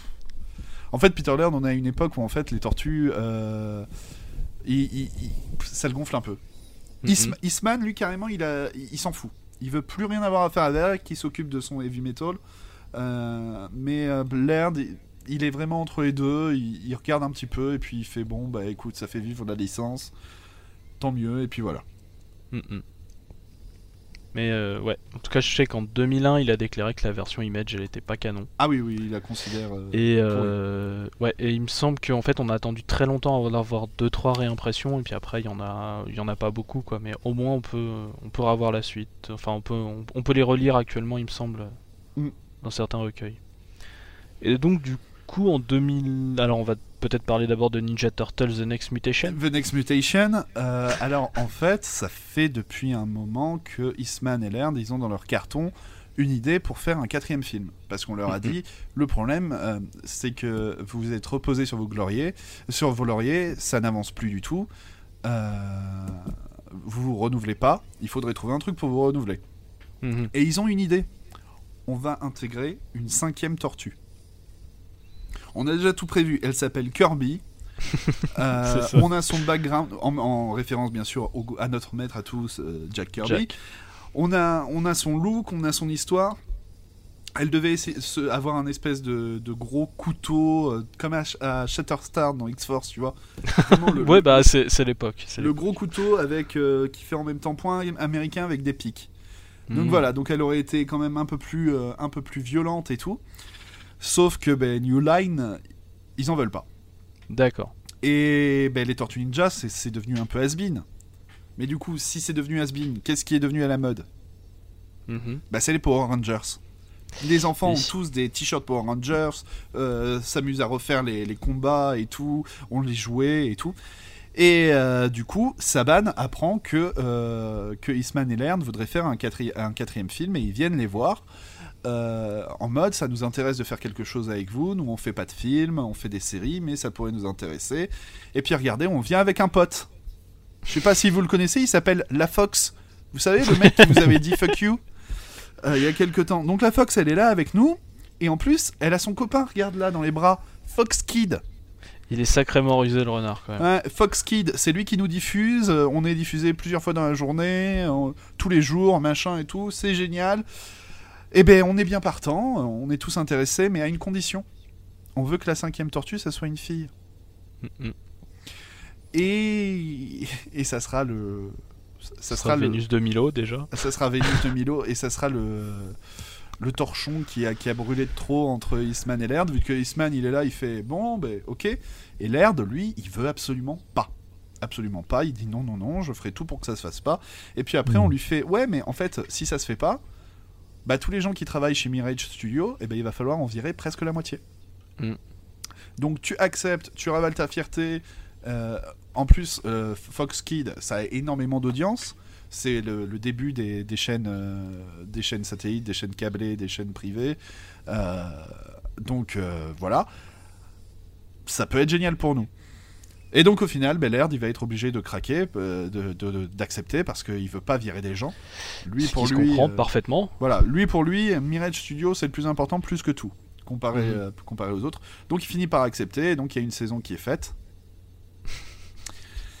Les retours sont plutôt mauvais. Les audiences sont bonnes. Les, au- les audiences sont bonnes. Ça arrive, ça, ça bat les, tort- les Power Rangers. Bon, faut dire que les Power Rangers, ils ont déjà quelques années derrière eux. hein. Oui, c'est ça. Mais ça bat les Power Rangers, ça bat les, les copies des Power Rangers, les Beetleborg, les Trucs Rangers, les VR Patrouille. Euh, et euh, ça Je bat tout. que c'est même pas la VR Patrouille. Ah, ben, eh, Les, les, les, les, je les avais, mais. euh, Et, et donc en fait, ça fera qu'une saison et ça sera arrêté. Parce que voilà, il y a eu trop de mauvais retours, les, gens, les fans ne- détestent Vénus, euh, ça marche pas. Et Laird, il va en vouloir à mort à Eastman, parce qu'il est persuadé que si Eastman l'avait soutenu face à Fox Kid, ben, ils Mhm. auraient pu faire un meilleur... pro- Déjà, il n'y aurait pas eu Vénus, ça aurait été certainement Kirby, et ils auraient pu faire un meilleur produit. Mhm. Et donc, Mais il- je, je crois, je crois qu'en même temps, il tenait absolument à faire cet hommage à Jack Kirby. Oui, euh, aussi, aussi, ça ok. c'est sûr. Et, euh, et donc, ils décident de se débarrasser de Eastman. Ça fait Mhm. déjà plusieurs années donc qu'ils sont en colère, qu'ils se disputent, que quand ils veulent faire des trucs, ça se fait pas, que Eastman traîne des pieds pour faire des projets. Et donc, en fait, ben, euh, il va lui proposer de racheter la propriété industrielle des tortues et de lui racheter toutes ses parts de Mirage Studio. Mhm. Chose à laquelle Eastman va accepter, et donc du coup, ben, Eastman euh, va disparaître. C'est ça. C'est plus que Peter Laird maintenant à Mirage. Qui... Mirage Publishing, il me semble. Voilà. Et donc, du coup. euh, Là, on est Bah, en du- 2001. C'est ça, en gros, oui, euh, la, la série live s'arrête en 98, il n'y a plus rien qui se fait sur les tortues. Euh, T'as eu le comics Image, il est, euh, bah, du coup, vu que maintenant Peter Laird va principalement avoir les droits, il va essayer de, il va rapatrier donc les tortues chez Mirage, faire une quatrième version du coup de la série, puisque du coup on a eu la version originale, la version où ça s'appelait Eastman and Laird, la série Image, et donc maintenant on est à la quatrième série qui donc reprend. Et c'est une série qui va vivoter, on va dire. Au début, Euh, elle, va, elle va bien vivre au début. Ouais, elle va bien vivre, mais disons que. Alors, on va, on va aller, un- on va, on va faire un petit saut juste sur cette série, Mm. puisqu'on va, on va ensuite revenir euh, plus tard, euh, plus en détail sur cette période. Mais en gros, euh, vers 2006-2007, il commence à y avoir de grosses, grosses pauses en fait entre les numéros. En, Et deux- euh, en 2007, il n'y aura pas du tout d'épisode. En 2008, il y en aura un. Et en 2009, il y aura le dernier. C'est ça. Euh, euh, en, en euh, il y aura l'avant-dernier en 2009. C'est ça. Et après, il faut et attendre donc, du 2014. Coup, il faut attendre 2014 pour avoir le 32e et dernier numéro de cette série. Et donc, du coup, pour une série qui a commencé en 2001, 2001, 2004, 14, 32 euh, numéros, c'est un... Ils auraient pu rester chez Image avec ce genre de, rythme de publication. Hein. Ils dépariaient pas avec euh, de l'époque. De l'époque, oui, tout à fait. Le, le hmm. souci, c'est qu'en fait, Peter Laird, il avait décidé, en fait, je continuerai à raconter des histoires des Tortues Ninja tant que je trouve du plaisir à raconter des histoires des Tortues. Donc au début, il en trouvait bien, mais après, il y a eu d'autres projets qui se sont lancés, dont on va parler après. Et le problème, c'est qu'en fait, il voulait toujours avoir un droit de regard sur tout. Et en même temps, il a, enfin, chat échaudé, craint l'eau Ah froide. oui, tout à fait. Euh. Il s'est fait euh, largement balader avant. euh, voilà. Mais du coup, avoir un droit de regard sur tous et participer à tout, ben, ça fait que ben, t'as moins de temps pour faire le reste. Et ils voulaient pas faire comme avec la première série où au bout d'un moment ils avaient été obligés de déléguer à d'autres personnes. Ils voulaient forcément être toujours dedans. Donc c'est pour ça que ça a pris beaucoup de retard. Mm, mm. Mais voilà, c'est la série où ça a repris des éléments qui lui étaient chers, où il trouve que c'est euh, le plus euh, le plus euh, le plus fidèle à la à la, à la vision qu'il avait euh, lui et Eastman à l'époque. Mhm. Donc voilà, pour lui c'est vraiment un retour aux sources. D'accord. Et bah donc c'est vrai qu'un peu enfin cette période on a enfin on est vraiment sur une période de, de fin de règne quoi tu as l'impression que les bah, les tortues c'est mort. T'as un peu cette impression là à la fin des années 90 début Ah oui, 2000. c'est c'est complètement has-been. Voilà. Et donc euh, je propose de rester sur cette petite note euh, un peu morbide pour faire euh, une petite entracte jeu Ouais pour ensuite repasser à la suite de notre feuilleton euh, turtlesque. Mais est-ce que Charles est toujours vivant? Je suis toujours. Ah oui Je buvais tes paroles euh, Ah, Désolé, Avec avec délectation, mon cher. c'est vrai que je monopolise un peu la conversation. Mais c'est les voilà. tellement un expert. C'est ça, c'est ça, quand- Je vois pas ce que je pourrais ajouter. Hein. Ah si, tu peux toujours ajouter euh, ta propre expérience sur le, sur le sujet. Ah oui, non, mais après, euh, de- on est- euh, Wolf fait ça très bien, il y a aucun problème. D'accord, donc euh, alors j'ai changé, euh, bah, je- j'essaye de changer régulièrement euh, le jeu, c'est un peu, ça va être un peu ma marotte. Et donc aujourd'hui, vu que bah du coup je n'ai que deux participants, on va faire quelque chose qui ressemble plus à un duel de rapidité. Hmm. Mais pour éviter que quelqu'un prenne directement la main, une mauvaise réponse peut coûter cher. Voilà. Alors c'est très simple. Les comics Tortue Ninja, surtout ceux de l'époque dont on vient de parler dans cette première partie, mine de rien. Euh, donc la série originelle de Mirage Publishing, celle d'Archie basée sur le premier dessin animé, Image et tout ça, ont des titres, enfin sont plutôt loufoques et même parfois, oserais-je dire, fantasques. Je vais vous donner des noms de titres de numéros de comics de cette époque. Et vous devrez me dire s'il existe vraiment ou si je l'ai totalement inventé, fucked up dans ma tête. Allez, Et bien sûr, pour plus de compréhension, j'ai décidé de traduire les noms des titres. Génial. Et pour éviter que quelqu'un donc ne décide de spammer directement une réponse, je mets en, point un, je mets en place un tarif de points dégressif.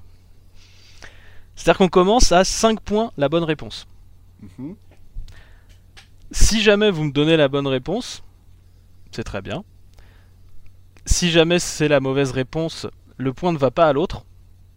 Et vous gagnez un point de moins la prochaine fois. D'accord. Ça évite de spammer, ça permet donc de faire une petite réflexion. Et je vous annonce de suite qu'il y a 10 questions Mhm. et une subsidiaire si jamais il y a égalité. Ok. Tout est ok? Ok. Ok. Alors, est-ce qu'un numéro du comics Tortue Ninja a eu pour titre Le bon, le mauvais et le tatoué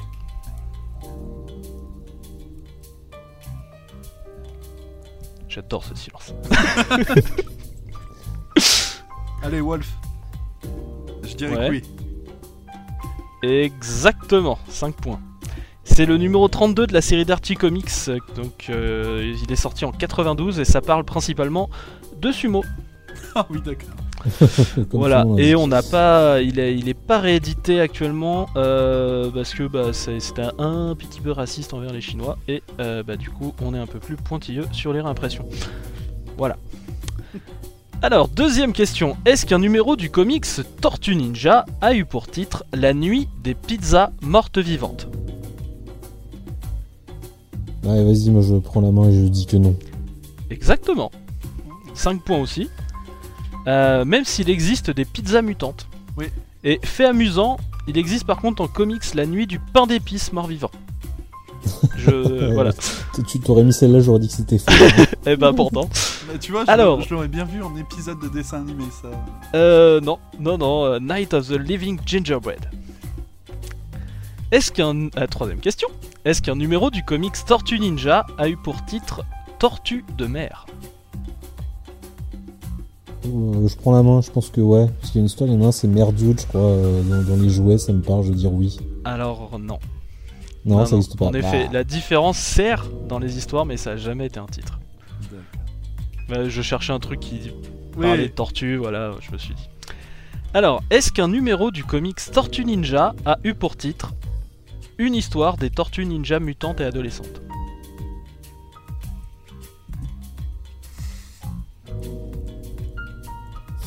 ah, je- j'hésite. ouais. C'est un peu le but. hein. Ouais, vas-y, je vais reprendre la main, je vais dire oui. Eh ben oui, donc du coup 4 points du coup. 4 points parce que je vais finir. hein. Euh, c'est le numéro 16 en fait de la série originelle, donc en bon 1988. C'est-à-dire qu'en fait, directement en 88, ils avaient déjà plus d'idées pour les titres et ils étaient obligés de faire A Teenage Mutant Ninja Turtle Story. Voilà. Numéro 5.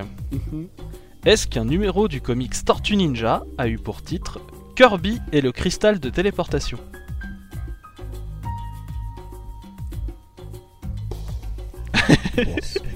Wolf, Ouais, euh, je dirais que non. dommage. Ah C'est en effet euh, le numéro 1 d'une mini-série qui est centrée sur Donatello, qui est sortie en 1986, qui fait apparaître dans l'intrigue Jack Kirby, Mais oui, oh punaise. Ah oui, d'accord, ok. et qui a été adapté, et qui a ensuite été adapté dans, dans certains dessins animés. Oui. Et il faut savoir que Kirby lui-même avait approuvé le storyboard avant que l'histoire ne soit sortie. C'est pour ça que j'en parle. D'accord. Est-ce qu'un numéro du comics Tortue Ninja a eu pour titre Le samouraï des égouts Ouais, ça, je, je, je prends la main là. Vas-y. Ah, ouais, tu vas m'avoir. Ça se trouve, c'est pas des égouts, mais je dirais oui.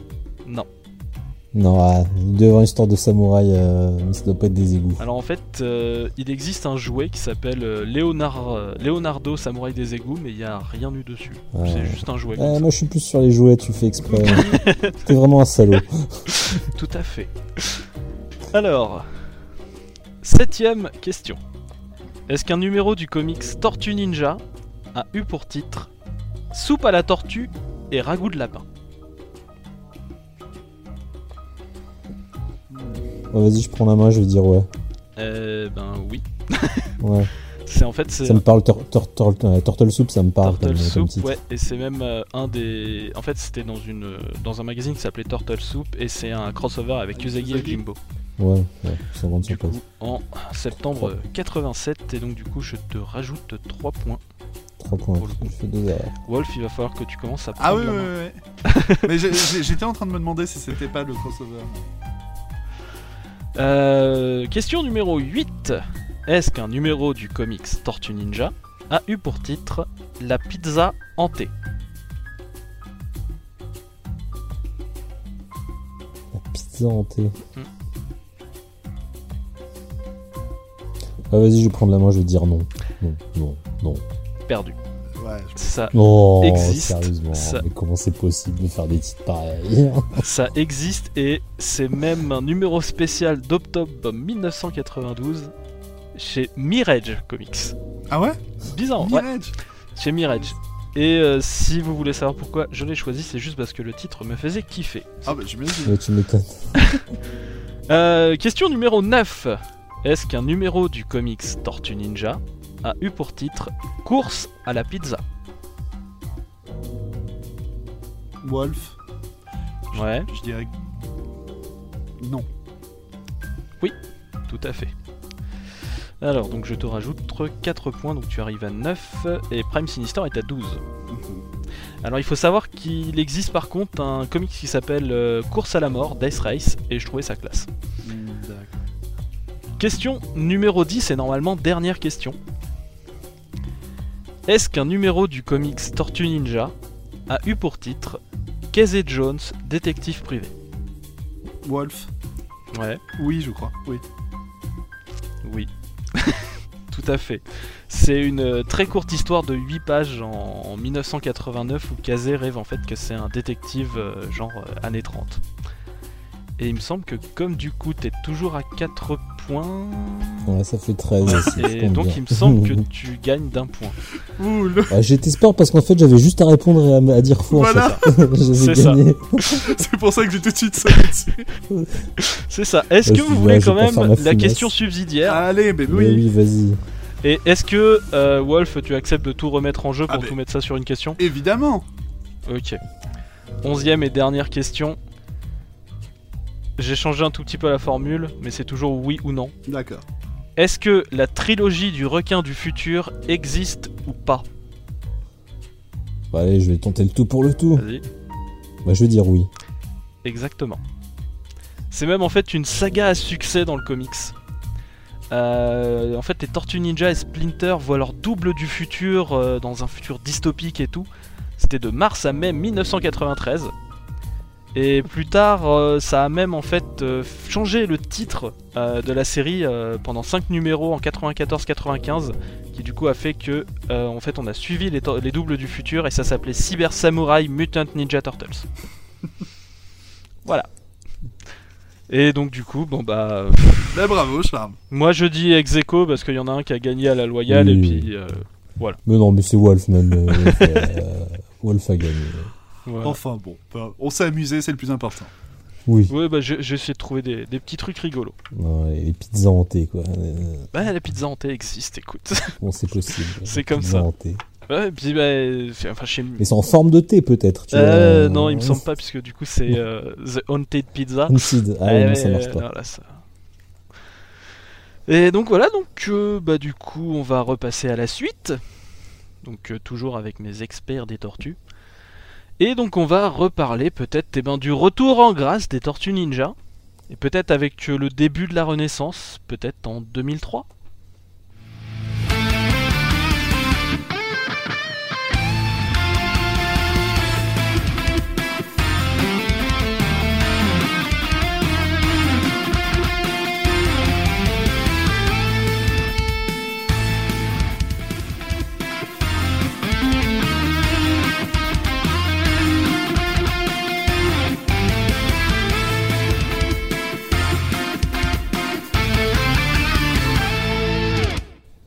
Avec le second dessin animé. Easy. Ouais, alors ça j'en ai pas mal parlé avec un de mes, mes potes artistes, euh, Masta, qui, qui est fan des Tortues Ninja, et il me disait que, Mhm. que il avait euh, vraiment euh, repris euh, sa passion pour les tortues avec ce dessin animé, euh, parce qu'il trouvait que le caractère design était vraiment cool, avec des tortues qui faisaient plus badass, qui étaient mieux différenciées. Ça j'avoue. Et moi, j'avoue que j'ai jamais regardé le second dessin animé. Je suis peut-être tombé une ou deux fois dessus, mais en voyant le design, j'ai fait ouais, c'est vrai que c'est pas mal. Après, je les trouve un peu agressives avec euh, des, des traits qui sont très carrés. Mhm. Euh, J'aimais bien le côté un peu rond, moi, du dessin animé vintage. Euh, qu'on retrouve aussi d'ailleurs dans, dans les comics. Hein. Elles sont plutôt rondes les tortues quand même. Là, c'est vraiment très carré, euh, presque japonisant. Euh, moi, je suis pas trop fan. D'accord. Et surtout, on, on- on décide d'appliquer en fait vraiment la, les proportions super héroïques euh, Oui. aux tortues. Normalement, en dessin, en dessin animé, on a un truc, c'est qu'un super héros, il faut que sa taille, ça fasse euh, six têtes. Donc là, Mhm. typiquement, elles les ont, on les a pris, on les a fait beaucoup plus larges et tout. Et, euh, et donc, c'est vrai que le style visuel a vachement changé. Mais euh, c'était aussi euh, dans cette euh, début des années 2000, toute cette époque où en fait on commençait le dessin par ordinateur. Mhm. Et donc il y, a, il y a un côté très, euh, très, euh, allez, on peut dire déjà Cartoon Network un peu, qui, Oui, carrément, qui, euh, qui se fait sentir et tout. Et en fait, c'est grâce au succès, euh, parce que euh, on a parlé du, de la quatrième série euh, Mhm. de comics de Laird. En fait, la quatrième série de comics de Laird connaît un, un succès aussi. Ça, ça se vend vachement bien et tout, les gens sont vachement réceptifs à ce nouveau redépart. Et donc, euh, et donc ça marche plutôt bien. Et donc il y a 4Kids Entertainment qui, euh, qui vient voir Laird pour leur proposer de, de produire un nouveau dessin animé Tortue Ninja. Et euh, il est d'accord à une condition, c'est euh, qu'il ait un droit de regard sur les designs, sur les, sur, euh, sur les grands plots, sur les scénarios, sur chaque épisode. En fait, il veut avoir vraiment la main mise sur le truc. Mm, mm. Mais ce qui explique qu'on voit beaucoup beaucoup d'éléments des comics qui réapparaissent dans, enfin, qui apparaissent dans cette série. Quoi. Tout à fait. Moi, je me, enfin, je me- j'ai une image assez vivide des, des Mausers, Mm. des espèces de, de robots en fait euh, qui sont censés pour manger les souris normalement. Et en fait, ce qui, ce qui va être un petit peu mal vécu par certaines personnes, c'est que bah, du coup, le ton va être un petit peu plus. euh, va être plus du tout enfantin, mais plutôt adolescent, quoi. Ouais. Mm. Et, euh, et du coup, il y a En ça- même temps, Teenage Mutant. Oui, voilà, mais il y, y a beaucoup de gens qui ne retrouvent plus en fait les tortues qu'ils ont connues. Ouais. Et, et donc ça crée un petit peu, euh, ça crée un petit peu une, une dissension parmi les fans. Surtout qu'il faut rappeler qu'on est donc en 2001 et que donc qu'est-ce qui est apparu? Internet. Et donc euh, bah, les fans peuvent beaucoup plus facilement donner leur retour. Et euh, l'un des trucs qui fera que la série va bien marcher, c'est qu'en fait ils vont assez rapidement écouter les fans et euh, modifier les trucs en fonction de ce, que, ce qui peut intéresser les fans ou pas. Ce qui va faire que ça va plutôt, euh, plutôt bien marcher jusqu'à un certain point. Parce qu'en fait, on va arriver dans les dernières saisons, vers saison 5 ou 6, où en fait, ça va partir en live. On va avoir euh, du mysticisme qui va être vachement intégré. Les tortues vont être formées euh, euh, donc par des êtres mystiques qui vont leur donner des nouveaux pouvoirs. Il va y avoir Mhm. des voyages dans le temps. Ça va devenir un petit peu, un petit peu n'importe quoi. Et, et ça marquera la, la fin de ce deuxième, de ce deuxième dessin animé. Mais qui, pour euh, l'occasion, euh, aura, du moins au début, été quasiment produit entièrement à New York. Ce qui n'est pas Mhm. arrivé en animation depuis, euh, depuis les grandes années de l'animation dans les, dans les années euh, 50-60. C'est ça. Mm. Et oui, il dure quand même pas mal de temps puisqu'il dure de 2003 à 2009 du coup. Ouais. C'est ça. Et, Euh, donc, et chez nous, c'était. De mémoire. euh, donc euh, les- la première série Tortue Ninja, c'était diffusé sur Canal Plus en premier parce que de toute façon, tous les dessins animés cool étaient, passés sur Canal Plus d'abord. Mais comme il y a eu des droits signés avec euh, IDH. Qui, Mhm. euh, qui était donc un grand studio d'animation français, euh, c'est passé très vite sur France Télévisions, donc c'était sur France 3. Euh, et euh, celui-là, c'était sur TF1. C'était dans D'accord. T'es fou. Ça passait les matins sur T'es fou. Ouais, je... Oui, les trucs ça, de vieux. ouais, t'es fou ou t'es affoué, quoi. Ça, ça dépend comment tu disais à l'époque. Mais ouais, c'était, c'était, c'était ça, voilà. Mm, mm. Et donc ouais. Et euh, ça a relancé aussi un peu tout, ça a relancé un peu tout ce qui était marketing. Euh, Il y a eu de, c'est à, à partir de ce moment-là qu'on commence à faire des jeux vidéo. Ouais. 2003, il y en a deux, il y en a un pour la Game Boy Advance euh, que moi j'ai beaucoup joué, et euh, un autre qui est plus pour les consoles de salon et le PC. Mm. Euh, où là par contre j'ai pas de pas de retour là-dessus. Et puis, euh, Laird. Laird est quelqu'un qui est plutôt fidèle en amitié. Mhm. Et même en affaires, puisque quand ce dessin animé se refait, il reprend contact avec Playmates, il reprend contact avec euh, plein de gens, et en fait, Konami. et avec Konami, c'est Playmates qui va refaire des figurines pour les tortues. C'est voilà, en fait, euh, l'aventure repart comme euh, quelques, quel- une dizaine d'années plus tôt, euh, et ils repartent ça. à faire des jouets et tout. C'est ça, il y a quand même un, un nouveau truc qui est qui va pas durer longtemps mais qui est c'est une nouvelle série de comics Mm. euh, dans l'univers donc de ce dessin animé là qui se fait chez Dreamwave euh, mais qui dure bah, que 4 numéros seulement. Et une chose qui est encore euh, bien marquée par rapport à cette série comparée à la toute première, c'est qu'en fait, euh, Eastman en est très content. Euh, Eastman, Laird en est très content, à tel Mhm. point qu'en fait, il va récupérer des éléments développés dans, pour la série télé et l'intégrer en fait dans, dans son propre comics à lui. Mm, mm. Et il le dit lui-même, il disait rien ne m'intéressait à être repris dans, dans la première série euh, télé. Mais là, il fait, je, je m'étais vraiment investi, j'avais mis mes idées, et donc Oui, c'est pour ça. ça, que c'est pour ça qu'on se retrouve avec euh, des idées qui qui, qui jonglent du euh, du dessin animé au comics, en ainsi de suite. Alors, en même temps, enfin, il- forcément, il est sur les deux tableaux, c'est normal qu'il y ait une certaine perméabilité, on va dire. Ah tout à fait. Voilà. Euh, y a pendant le dessin animé, il me semble que du, donc du coup tu m'en parlais, ça m'était passé un peu sous Eh le oui. radar un, un autre film d'animation qui s'était fait en 2007. Oui, TMNT, tout, sobrement TMNT. C'était en fait euh, bah, que. euh, euh, ça fait longtemps que Laird voulait un quatrième film et, euh, Mhm. et en fait euh, il a attendu 2007 pour que le contrat avec Golden Harvest euh, le libère de, de tout lien avec eux D'accord. pour pouvoir aller voir des nouvelles personnes et en fait il s'est dit que les tortues euh, ça avait été euh, compliqué à cause des acteurs en costume des choses dans le genre et il était persuadé qu'en fait la 3D était euh, les images de synthèse étaient ce qu'ils allaient fa- euh, falloir pour les tortues En même temps, c'est pas déconnant. ah oui et, euh, et donc très vite très vite il veut de la 3D Euh, il arrive à trouver à se mettre en rapport avec un studio qui qui est d'accord avec lui, qui a à peu près la même vision que lui, et il y a un budget de 34 millions de dollars qui est alloué pour faire le film. Mhm. 34 millions, c'est l'équivalent du budget des trois films précédents combinés.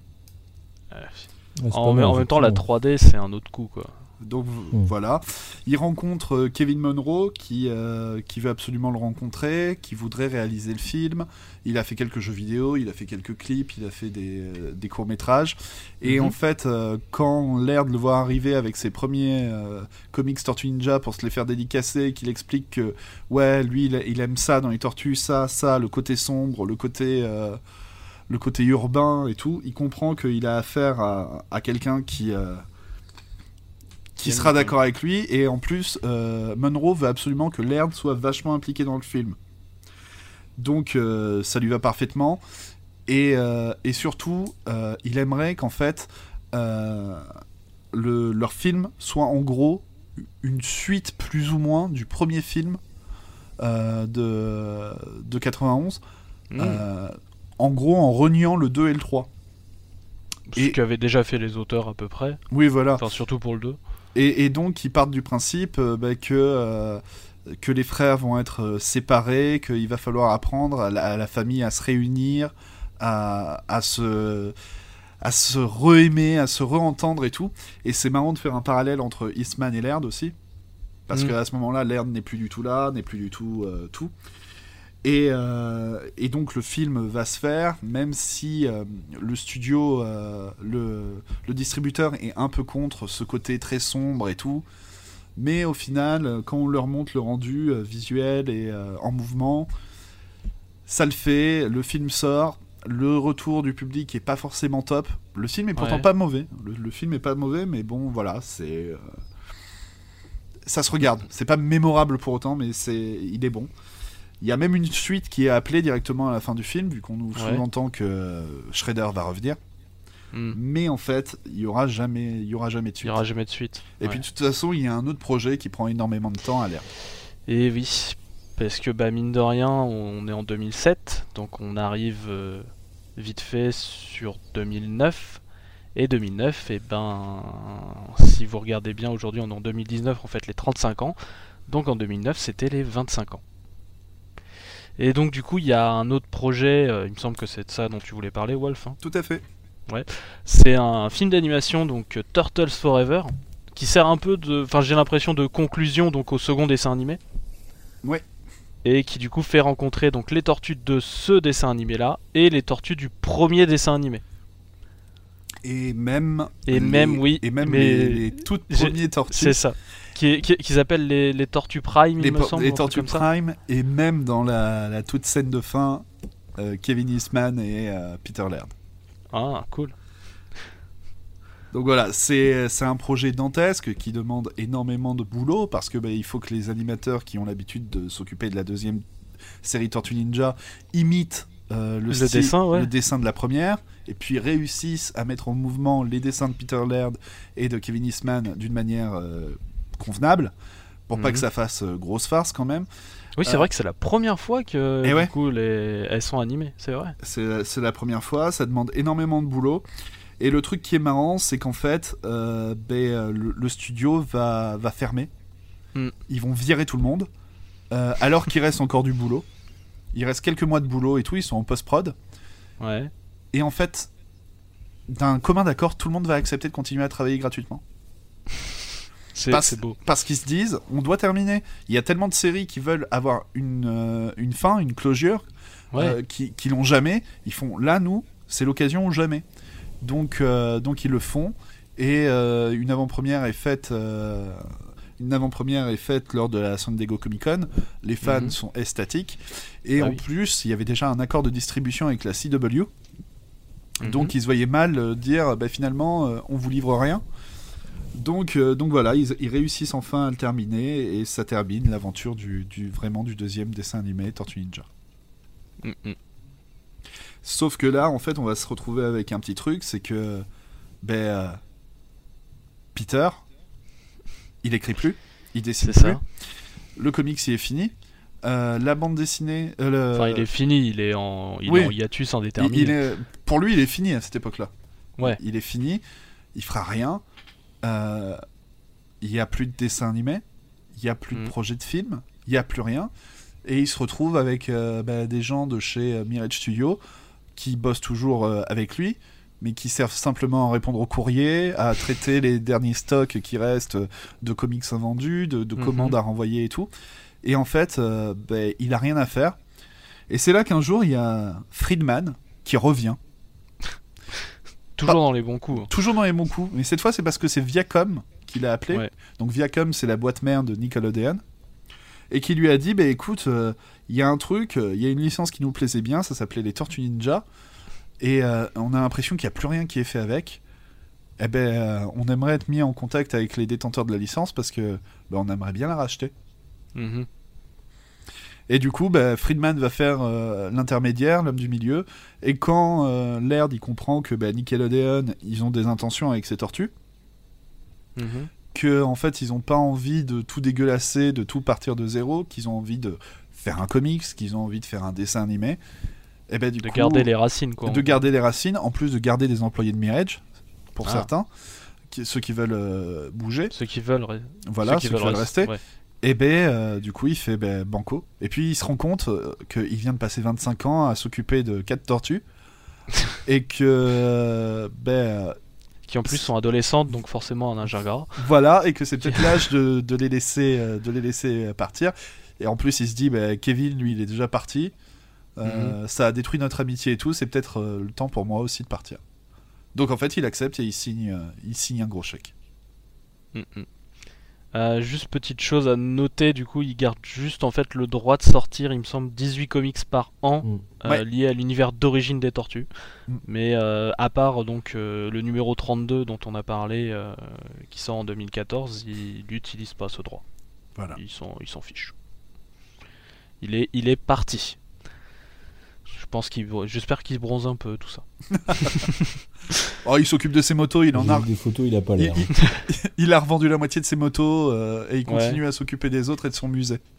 D'accord. Hmm, tant mieux. Et donc du coup, bah les tortues, on va dire, on peut faire un espèce de petit jeu de mots, elles sortent définitivement la tête de l'eau. Ouais, je, je- je ne revendique pas l'entière paternité de celui-ci. Je, je- je vois, ça- je vois ça, je vois ça. Mais ce qui est intéressant, c'est que Nickelodeon rachète les tortues et Mhm. directement ils se disent on va rien faire avec. On va prendre le temps de Mhm. tout regarder ce qui a été fait et d'étudier ce qui a pas marché, ce qui a marché et d'essayer de dire pourquoi.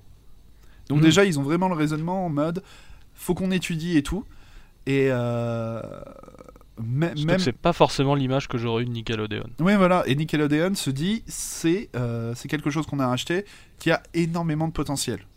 Mhm. Donc euh, voilà, il faut qu'on en fasse quelque chose dans les années qui viennent, mais il faut qu'on sache vraiment quoi. Donc du coup, ils vont faire plusieurs choses, mine de rien. Euh, Chronologiquement, techniquement, ce qui va sortir en premier, c'est la série de comics. Mm, Ouais. en 2011. Donc qui du coup est lancé donc du coup chez IDW, Mhm. donc un, un gros éditeur, et avec mine de rien le retour de Kevin Eastman. Ouais, parce que chez euh, chez IDW, en fait, IDW c'est un petit peu le champion du je récupère les licences. Oui. Parce qu'ils ont déjà Joe. Transformers, G.I. Joe, L'homme qui valait 3 milliards. l'homme qui valait 3 J'ai milliards. j'ai jamais compris. Euh, les les X-Files. Ouais, les maîtres de l'univers, non? Oui, je crois que c'est eux. Euh, Je suis plus, je suis plus sûr. Je, je sais qu'à un moment d'ici les a récupérés. Mais euh, voilà, et euh, un truc qui est intéressant, c'est que eux aussi, ils ont bien compris, de par la pression que leur a mis Nickelodeon, que c'était important et qu'il fallait pas merder. Donc ils essayent de trouver des, des personnes pour, pour gérer tout ça.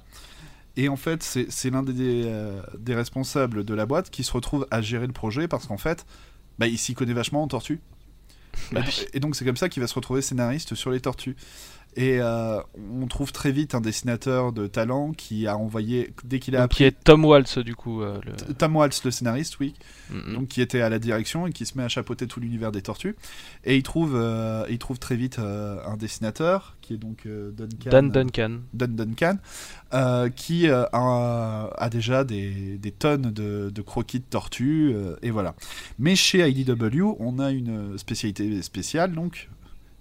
Euh, Capacité spéciale. voilà, une capacité spéciale, c'est de se dire que euh, on reprend des trucs qui ont déjà existé. Et ce qu'ils ont déjà fait pour Transformers ou pour G.I. Joe, bah, c'est de faire revenir les personnes qui ont contribué au succès euh, de, de ces séries-là Mhm. en comics.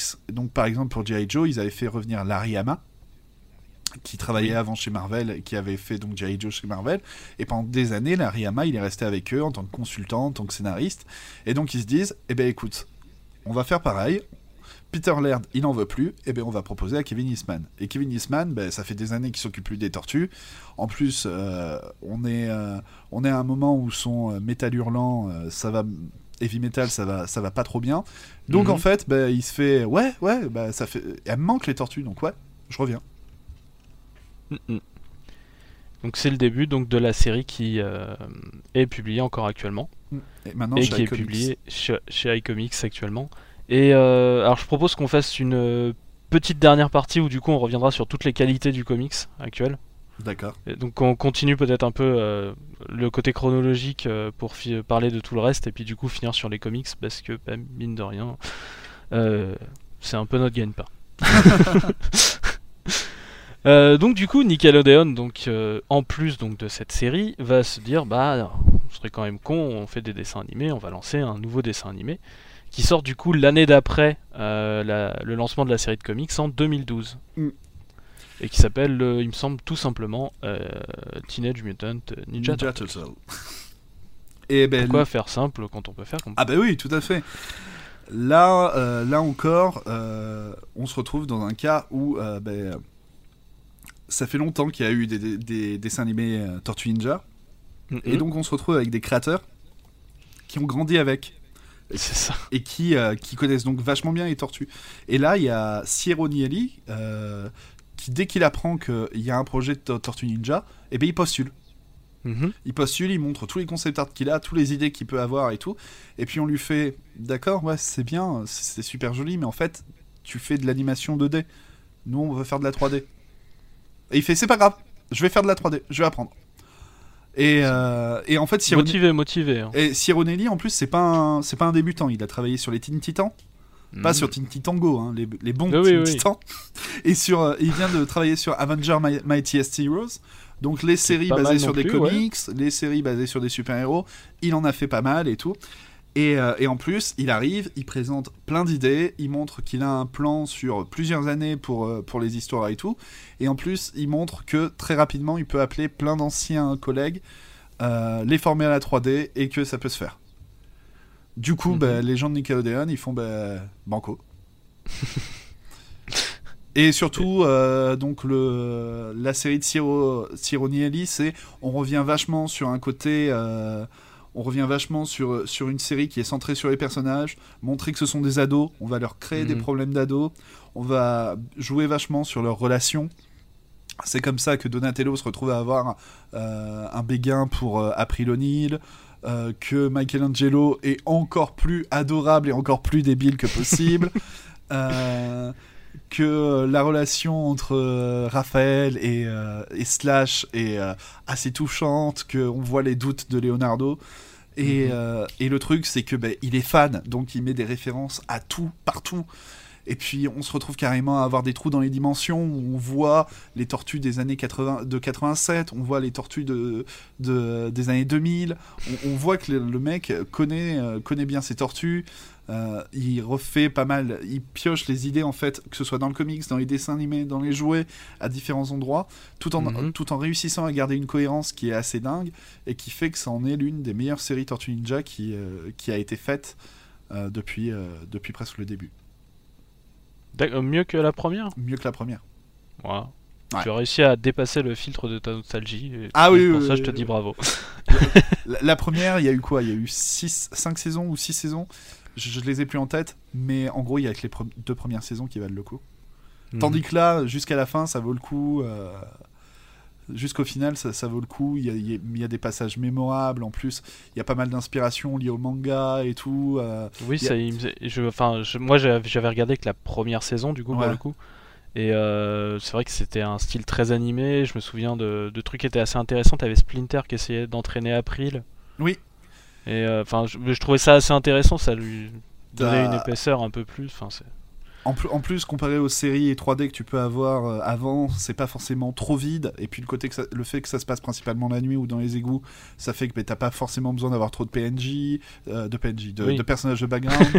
Euh, mais, euh, mais, mais ouais, c'est intéressant. Puis t'as des références à, à Star Trek, à, à, au- à Power Ranger, à Bioman, Power Ranger et compagnie.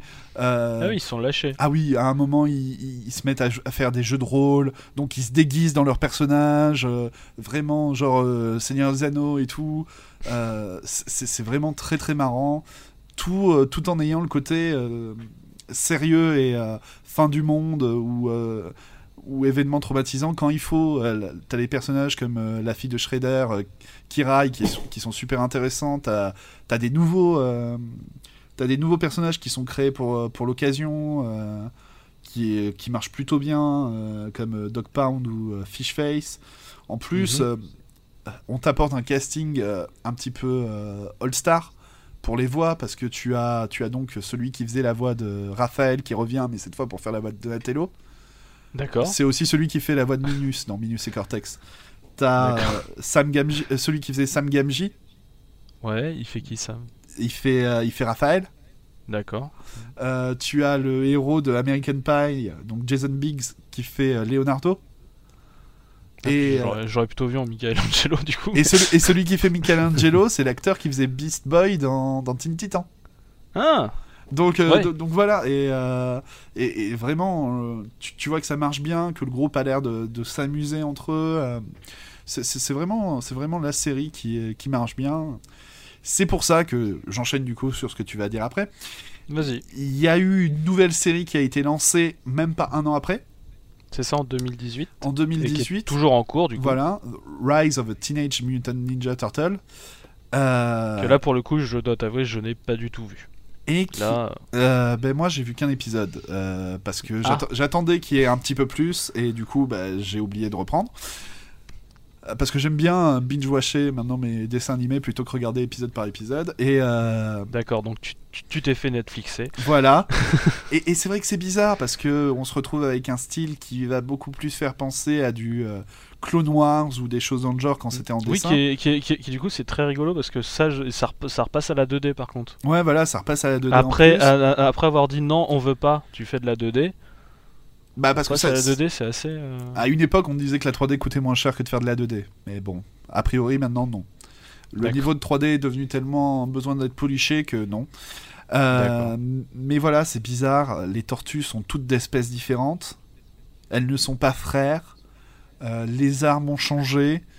Euh, et en fait, il y, a eu, il y a eu un rejet de beaucoup de fans avant même que la série arrive. hmm. Moi, j'avoue déjà, quand tu me dis les armes ont changé, tu m'as perdu. Ouais, voilà. C'est vraiment l'identité pure pour moi. Et en, et en fait, les c'est- armes. c'est c'est pas grave de changer des choses et tout, parce que bon, typiquement, si on prend le premier dessin animé, Michelangelo, à partir de la saison 3, il a plus de nunchaku, il a toujours un grappin. Tu vois, rien, rien que des trucs dans le Mm. genre, c'est tout bête. Mm. Euh, mais euh, parce que les nunchaku, c'était interdit en Angleterre. Et que donc, sinon, ils voulaient pas diffuser le dessin animé en Angleterre. Euh, et Ah oui. euh, Un sabre, c'est ok, mais des ah, bah ouais, non, ouais, voilà. pas. Nunchaku, non. Et pareil, mutant, non. C'était pas les Teenage Mutant, Oui. c'était Hero. Les- Euh, non, voilà. c'était Ninja. C'était pas Ninja, c'était Hero. Voilà. T'avais pas le droit de dire Ninja en Angleterre. C'était Hero. Euh, mais donc voilà. Euh, du coup, euh, du coup, celle-ci, il y, a- vachement de changements. Euh, April, qui, qui cette fois est black. les tortues qui sont pas frères. C'est bien d'apporter du changement quand tu veux essayer de te renouveler et tout, mais là, typiquement, t'as l'impression que c'est l'itération où on a voulu changer trop de choses en une seule fois. Bah après, c'est, enfin, pour moi, c'est surtout les armes qu'on qu'on a du mal à passer, quoi. Ouais. Parce que c'est un peu leur première identité, euh, c'était ça, quoi. Ouais, C'est et le- le- sur, sur- sur les dessins où ils ont été créés, c'était le seul truc pour les différencier. Oui, et puis je, je crois surtout qu'elles ont des, des espèces de pouvoirs maintenant.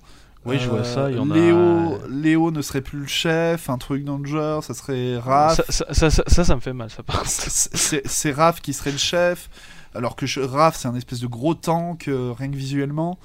Donc voilà, j'avais Mhm. commencé à regarder le premier épisode, j'ai- pas continué. Faudra, faudra que je me, me force un jour parce que c'est peut-être très bien au final. Mais, euh, mais voilà, ouais, c'est vrai que non, Rise of the Teenage Mutant Ninja Turtle, c'est pas. C'est typiquement là où tu te dis Ah, Nickelodeon, vous êtes sûr d'avoir bien compris le truc? Bah, peut-être qu'ils avaient compris, et puis qu'au bout d'un moment, ils ont voulu changer, et ils avaient peut-être tellement compris. Oui, ou après, ils ont peut-être plus les créatifs chez eux. hein, Voilà. Ah, bah, en tout cas, euh, je suis en train de regarder, j'ai pas, je vois, je retrouve pas de nom, en tout cas, de, entre les deux séries, sur les, sur les créatifs. Donc, euh, ça peut expliquer cela. Parce que par- dé- déjà sur la précédente série, Sieronelli, il avait dû partir au bout de 3 ans, je crois, Mhm. parce qu'il était complètement cramé. Ça peut se comprendre. Parce que le hein. rythme à suivre était, euh, était, était dingue, euh, et du coup, il n'arrivait plus à suivre. Mais c'est vrai que oui, voilà, rien que ce dessin animé-là, parce qu'on parle des, des- Chez nous, les comics ont mis énormément de temps à sortir. hein. Oui. Merci Soleil. Oui. à- pour avoir bloqué les droits. Mais il y a eu à nouveau une, tortue, une. Moi, je suis, euh, je suis sidéré de voir que mon neveu de 3 ans me réclame des Tortues Ninja et que je joue aux Tortues Ninja avec lui. il les connaît pas, il est trop petit encore pour connaître, euh, pour, pour vraiment comprendre, pour tout ça. Mais euh, je lui ai déjà dit les noms, il les retient. Il a déjà son préféré, c'est Raphaël. Euh, voilà, et je, je suis. C'est un bon petit, du coup. Ouais, C'est ce que je me dis. bon. et, et je, suis, je suis sur le cul de me dire, il est en train de jouer avec les mêmes jouets que je jouais quelques années plus tard. Hmm. C'est c'est dingue de se rendre compte qu'en fait, tout n'est tout n'est qu'un grand cycle. Mm, mm. Euh, ouais, on va essayer de faire un, un peu rapidement pour les jeux vidéo. Oui. Voilà, parce que voilà. Et pour les juste, films euh, Ouais, les, bah, les films, on, va, on peut en parler un peu plus. Non, c'est juste qu'on, par rapport au, au format qu'on s'était dit, là, on le, là, on l'a niqué. hein. Ah oui, oui, oui. je, oui. je vous le dis de suite. hein. Voilà. Euh, c'est ça. Euh, ça avait fait plutôt pas mal de bruit. C'était euh, Platinum Games, qui est un studio qui est assez connu, euh, qui a lancé par exemple les Bayonetta, Vanquish ou ce genre de choses, Mhm. qui avait tenté de faire donc un jeu euh, Du jeu plutôt nerveux. euh, C'est ça. et euh, qui avait tenté de faire Teenage Mutant Ninja Turtles Mutants in Manhattan. Et euh, enfin, moi, de ce, que- enfin, j'y ai joué et ça, il, est- il a quand même pas la même nervosité que leur, leur jeu de base. En fait, on, on sent qu'ils ont mis moins de polish que sur leur, leur propre création, quoi. C'est dommage parce que Bayon- Bayonetta et Vanquish, ça envoyait du bois quoi. C'était Bayonetta, c'est un excellent jeu. Vanquish, c'était Mm, mm. c'était agréable, ça se prenait bien Et non seulement ça, mais même euh, ils ont fait aussi deux, deux trois autres euh, adaptations en jeux vidéo. Transformers, non? Euh, qui sont Transformers et qui pour le coup Transformers est plutôt pas mal. Il se joue vachement bien et on Ouais, a mais- vraiment des bons feelings quand on est dessus. Ouais, mais le, que là vraiment c'est pas c'est c'est- c'est- c'est pas tôt. le, le jeu Platinum Game est sorti à un moment où ils avaient énormément de jeux euh, sur le feu, dont Bayonetta 2. Mm, mm. Et je pense qu'en gros, ils ont... c'était simplement pour apporter du cash pour faire leur propre jeu. Surtout Mhm. qu'à l'époque, euh, Bayonetta 2 n'avait plus d'éditeur. Mm, mm. Sega n'en voulait plus. Il a Oui fallu c'est Nintendo qui l'a récupéré. Voilà, il a après. fallu que Nintendo mette les billets pour, euh, pour euh, sauver le studio. C'est vrai que Platinum Game, à un moment, ils sont partis sur 150 projets en même temps et ça a failli couler le, pro- le, le- le studio. Du coup, bon, Mhm. bah, c'est les tortues qui ont payé, quoi. Et juste du coup dernière vite fait euh, petite chose euh, sur les jeux vidéo et ben euh, leur dernière grosse apparition, je vais pas je vais pas parler de Nickelodeon Kart Racer, faut pas déconner. Euh, c'est Injustice 2. Exact. Oh oui puisqu'ils sont disponibles dans les DLC. Ouais, et euh, en gros, euh, ils, ont une, ils ont une fin, eux, où en fait, du coup, à la fin, donc, ils, enfin, la fin, on défait euh, Brainiac, et euh, du coup, ils ont. T'as Harley Quinn qui leur amène une pizza, tout ça, enfin bref. et donc, du coup, dans la pizza, il y a la technologie qui leur donne la super force, là, tu sais, l'espèce de pilule, et en fait, du coup, bah, ils, ils ont les pouvoirs comme les, comme les Kryptoniens, et donc, du coup, maintenant, on leur dit, bah, maintenant, vous pouvez retourner dans votre dimension, et vous allez pouvoir défaire Krang et Shredder. C'est la fin. Sympa. Voilà, je me suis dit, allez, petit truc. Voilà. Euh, une dernière petite chose du coup dans tout ce qui est adaptation avant de parler euh, plus en détail euh, du comic, c'est pourquoi il est trop trop bien cette version, euh, les films de la Paramount. Euh, ouais, bah alors là, c'est pas trop trop bien. hein. Produit par Non, Michael alors moi, Bay. les films de la Paramount, euh, Produit par- je sais pas comment ça a marché, mais je les ai vus et je trouve que c'est catastrophique. Quoi. Ils ont complètement dénaturé tout l'esprit. T'as plus, ils sont plus adolescents.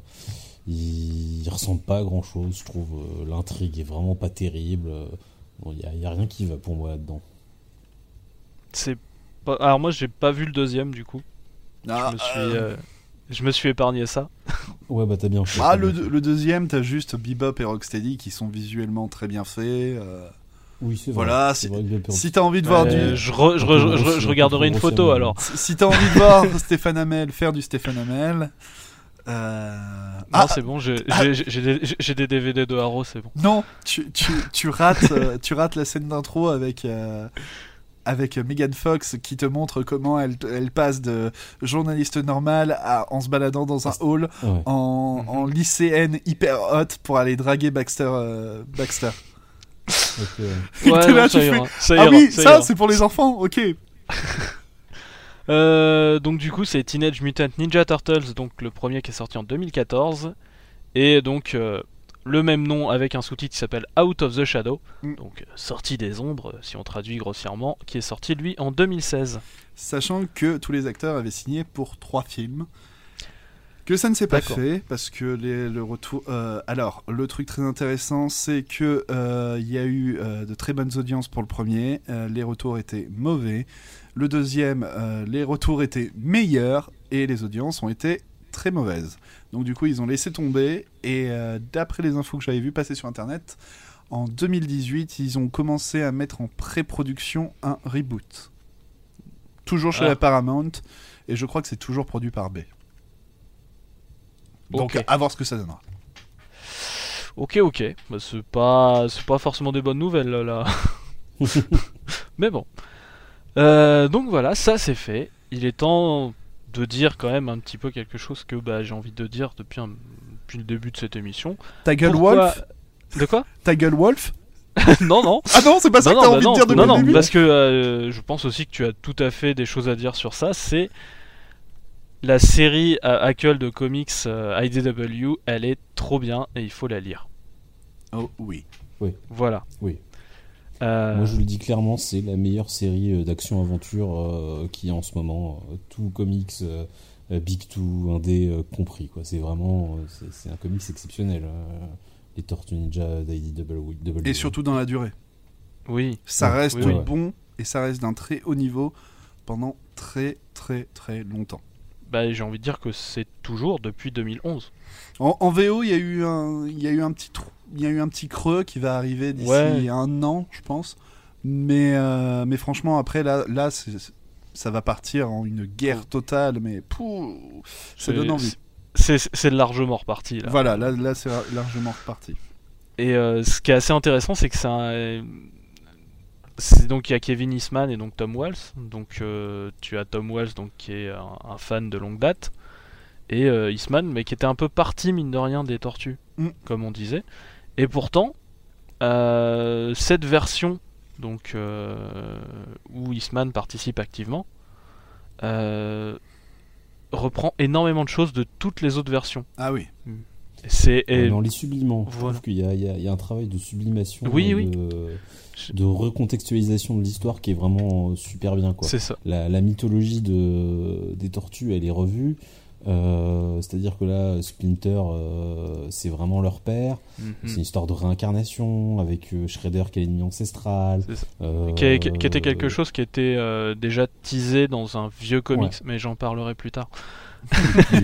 L'intégration de, des, des Ultrom là, et de Krang est vraiment bien faite, quoi, parce que j'ai souvenir, notamment dans le dessin animé, que tu comprends pas bien pourquoi t'as un samouraï euh, façon Dark Vador qui est allié avec un extraterrestre. Et là, bah c'est réécrit. Ouais, c'est ça, parce que c'est classe. Et que ça fait vendre sa plugin. Non, euh, dans, le, dessin animé, c'était simplement pour trouver une raison pour, sur pourquoi, comment euh, Shredder pouvait avoir autant de robots. Mhm. C'est vraiment l'aveu des producteurs, c'était ça. Ils ont, ils ont créé Krang, vu que Krang n'existait pas. C'était, il y avait les Utrom qui existaient, mais ils ont donc créé le perso de Krang pour cette raison parce qu'en fait, il se trouvait avec un problème en mode euh, comment on explique qu'il y ait autant de robots euh, et pas des humains Parce qu'il y a de la technologie alien. Mm, mm. Ok. Mais c'est vrai, c'est vrai qu'en tout cas, oui, c'est, un peu une sorte de mix ultime en fait cette version. Ah oui. C'est euh, voilà, ça, ça me fait beaucoup penser à ce que fait, ce qui est fait actuellement sur Albator, où en fait on fait à peu près la même chose. c'est un peu la même chose d'ailleurs. Albator, il y a plein de mini-séries et en fait, du coup, t'as plein d'éléments et ça rentre pas forcément ensemble. Et ça fait, ça fait la même chose en fait.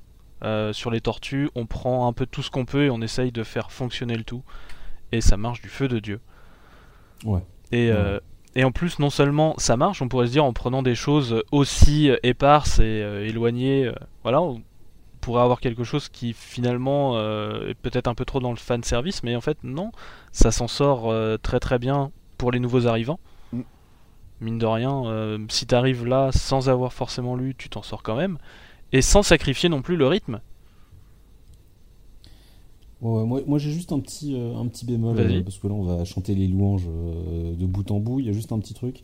bon, il y a deux trucs en fait. Déjà, il y a, ça va bientôt y être remédié, mais le fait que ça a été publié pour partie chez Soleil, ah.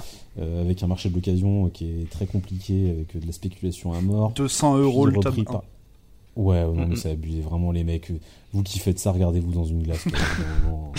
et, euh, et donc, publié ensuite par iComics. Donc, ça, c'est vrai que c'est un petit peu casse-pied de pas avoir, euh, pas, pas, pouvoir avoir le début euh, pour ceux qui ont, rattrapé le train un petit peu en retard. Et puis, en parlant de iComics, les, les premiers tomes sont. je dirais du, le premier tome et la seconde moitié du deuxième tome, le dessin est un peu particulier et pas du tout à la hauteur du dessin euh, qui va suivre. Euh, je sais que ça peut rebuter un petit peu euh, les gens qui veulent se lancer dans la série de iComics, c'est que mhm. le, premier tome est pas, le dessin est sans être moche, il est pas terrible quoi. Il, y a, il est particulier, il y a un truc qui qui peut qui peut laisser insensible quoi. Mhm. Oui, c'était quand c'était Ben Bates. Ouais. Qui dessinait, ouais. C'est vrai que c'est pas. c'est pas Santoluco, voilà. c'est même pas Sophie Campbell. Quand les deux arrivent derrière, tu fais, ouais, t'en prends plein les mirettes. Mais voilà, faut, faut passer outre ces deux premiers tomes, enfin ce, premier tome et demi, et puis derrière le dessin c'est que du bon. Et puis c'est pas, c'est pas non plus Dan Duncan que t'as pas encore pu voir, mais euh, je peux t'assurer que le dessin aussi est merveilleux déjà euh, au tout début de la série. Tu, tu vas kiffer. D'ailleurs, je rebondis sur ce qu'a dit euh, Prime, le tome 0 des Tortues Ninja chez iComics, c'est vraiment un must-buy et c'est le 3 juillet. Hmm.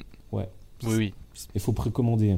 Puis il faut, faut aussi quand même qu'on parle de, quelque chose. Hein. C'est que bah, les tortues, malheureusement, ça se vend pas euh, de fifou. Hein. Donc, euh, donc euh, il faut, faut foncer là-dessus. Il faut vraiment vous plonger dedans parce que si vous aimez un petit peu les Tortues Ninja et que vous écoutez ce podcast, foncez vraiment sur le comics même, parce que ce serait dommage de nous en priver. J'ai même envie de dire, même si vous aimez pas forcement les Tortues Ninja. Oui. Parce que c'est c'est c'est vraiment aventure, c'est le top du mm. top ce qu'on fait en comics euh, en ce moment. Mm, mm. En, action aventure, c'est ça. Hein. C'est ça, c'est c'est faut on est aussi dans un dans un truc qui aura pas peur de bousculer les choses en fait. On va pas rester sur un statu quo euh, qui va pas bouger. Ça ça change quand même plutôt régulièrement la donne. Et euh, faut vraiment pas s'attendre à retrouver les dessins animés. Hein. Parce que mhm. c'est vrai qu'il y a beaucoup de gens au début qui étaient choqués, qui me disaient Mais April O'Neil, elle est plus reporter Non, non, April O'Neil, elle a été reporter dans le premier dessin animé pour trouver une raison pourquoi elle serait au courant de tous les problèmes et être proche des tortues. Et faire le lien entre les hommes et les tortues. Non, non, là, elle est redevenue assistante de labo comme elle était au tout début. Euh, on parle de sujets euh, parfois un peu durs, comme le père de Casey Jones qui est le tabasse et qui est alcoolique. Euh, c'est vraiment mm. un comics pour adultes. C'est ça. et ça, et ça, ça, prend bien le temps. Par exemple, tu parles du, père de Casey Jones. C'est pas un truc qui est traité dans un numéro et puis après on en ah parle. Ah oui, oui, non, c'est un truc qui est amené déjà tout doucement. Ensuite, euh, ensuite, tu vas en parler une première fois, et puis euh, tu vas voir la, la résolution, ça prend du temps, et tout ça, c'est c'est vraiment une excellente série là-dessus aussi. Bah, en fait, euh, moi je, je trouve la, la plus grande qualité de, de cette série, c'est qu'il y a un travail qui est fait sur la psychologie et les, les sentiments des personnages euh, qui est vraiment assez poussé et assez, assez bien senti, et surtout euh, qui est cohérent euh, pour l'instant tout le long de la série. C'est-à-dire qu'on n'a pas un, un, un événement qui va impacter euh, les tortues ou même les personnages, et puis derrière on va passer à autre chose. Non, Mhm. non, c'est des trucs qui vont se traîner, ça va faire partie intégrante euh, maintenant de leur, euh, de leur personnalité, et ça va être retravaillé par les auteurs au fur et à mesure, et c'est vraiment super bien. Quoi. C'est, euh, Oui, c'est ça, il n'y a rien qui n'est gratuit, on va dire. Non, non, voilà. Tout ça, a- c'est- tout est Tout, pensé, tout, c'est tout, tout a une conséquence qui vient de quelque part, euh, qui amènera d'autres choses. euh, On est, euh, c'est vrai, c'est vrai, tout à fait vrai ce que tu, ce que tu dis. Le, le seul petit souci par rapport à ça et par rapport à, à la publication de iComics, Mhm. c'est que donc on a euh, la série euh, Tortue Ninja principale, Ouais. et, et à côté de ça, on a très souvent des, euh, des, micro-séries, ce qu'ils appellent les micro-séries. Donc c'est une série en un épisode et qui est centrée sur un personnage. Et euh, ces récits en, en un, eh ben, on pourrait croire que ça n'a pas d'importance, et bien très souvent ça a tendance à faire évoluer un personnage ou un autre. Et euh, iComics a décidé, eux, d'en faire des, euh, des, euh, des épisodes gratuits qui distribuent lors du Free Comics Book Day ou lors d'événements à la FNAC ou d'autres choses et qui ne rééditent pas par la suite. Donc c'est vrai que c'est un petit peu problématique parfois de se dire mais attends mais euh, pourquoi Leonardo il, il vient de revenir là en disant qu'il s'est fait tabasser par tout le clan des foot?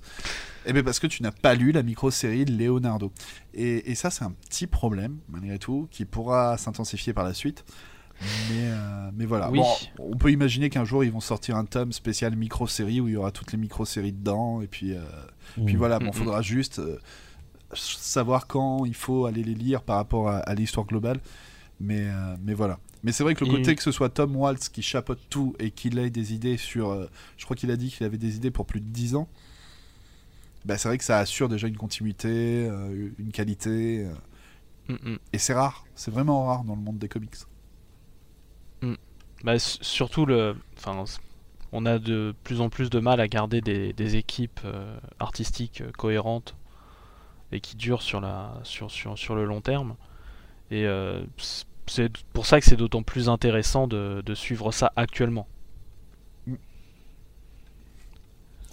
Ouais, non, mais puis, non, mais vraiment, euh, je, moi j'ai vraiment envie que. je fais partie de la team Sauver les Tortues, hein, je reviens un petit peu sur la difficulté de vente, parce que euh, c'est vraiment passé à côté de quelque chose. hein. Moi je, je suis fan des tortues, j'ai grandi avec, euh, j'ai le même âge, hein, je suis né en 84, euh, comme les tortues. Mais euh, j'ai quand même un esprit critique et je, je- je peux vraiment vous assurer, les- les- le comics euh, là qui est publié actuellement chez iComics, c'est vraiment une tuerie, c'est de la bombe, c'est le dessin euh, à partir du tome 2, ça tue sa mère, le, le scénario, mais il est vraiment super super bien, t'as du rythme, t'as de l'action, t'as de l'émotion, t'as une galerie de personnages de fous, les, les personnages secondaires, on n'a pas parlé, Oui. mais que ce soit Casey Jones, euh, euh, Old Hob. euh, Oh oui, Slash, Old Hob. euh, Hob, euh, Qui est une création, lui. mais- Qui est une création spécifique pour cette série-là. D'accord. C'est notamment, tu vois, je pense à Slash. euh, Slash, c'est vraiment un personnage qui est je l'adore. Oui. là-dedans. Il- Il est super touchant. Il est non, non, c'est c'est pas manichéen du tout. C'est une très très bonne réinvention vraiment- pour Slash. Ah oui, non, mais ouais, ouais. Euh, pour euh, ceux qui ne verraient pas, c'est une tortue euh, mastoc. Ouais, Voilà. très violente. un peu aussi. violente, euh, qui, qui, qui se cherche un petit peu au niveau du bien et du mal, quoi. C'est un raf, euh, mais euh, il, il est, il, il est poussé à fond, quoi. Il est poussé à fond. C'est le. Raph qui irait du côté obscur. C'est ça. C'est ça, c'est Mais, exactement mais ça. en plus, ce qui est intéressant, c'est que on a parlé donc on a parlé de Dan Duncan, de de plein d'autres artistes, de Santo Loco, mais ce qui est intéressant, c'est que euh, c'est qu'ils tournent. Oui. Ils, ils reviennent euh, quand même. Ils tournent Ouais. dans l'univers des tortues en ce moment. euh, Il y a Shredder in Hell. Dont chaque page a l'air euh, géniale. Moi, j'ai carrément craqué, même pour, pour une planche de, des tortues. hein. J'en ai une, elle est, elle est super Ah. belle, elle est magnifique. Mais, euh, mais voilà, ouais, c'est c'est vraiment, c'est vraiment la série euh, qui est à découvrir. Et je pense qu'avec le tome 0, il y a pas mal de personnes qui vont pouvoir s'y mettre. Mais le truc, c'est qu'il faut qu'ils qu'ils apprennent déjà que le tome 0 est sorti et Mhm. qui, et qui tentent leur, qui laissent leur chance euh, au titre. Parce que c'est vrai que c'est souvent plus tentant de continuer à acheter le énième reboot d'Iron Man ou euh, de Batman.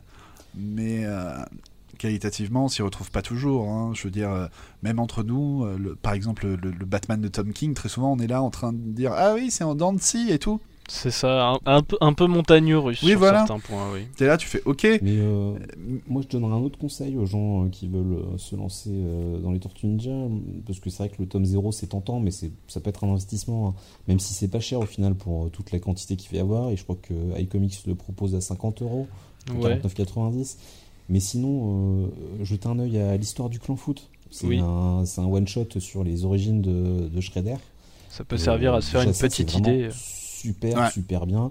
Et vous avez vraiment un aperçu euh, assez fidèle de, de la qualité de la série par la suite. Vous voyez, vous, vous l'achetez neuf, ça coûte euh, 15 euros. Vous pouvez même le trouver d'occasion à, à 9-10 euros. Vous lisez, vous faites votre idée. Si ça vous a plu, foncez parce que vraiment, c'est. Ça, ça va, la suite va vous plaire, c'est même encore mieux après. hein.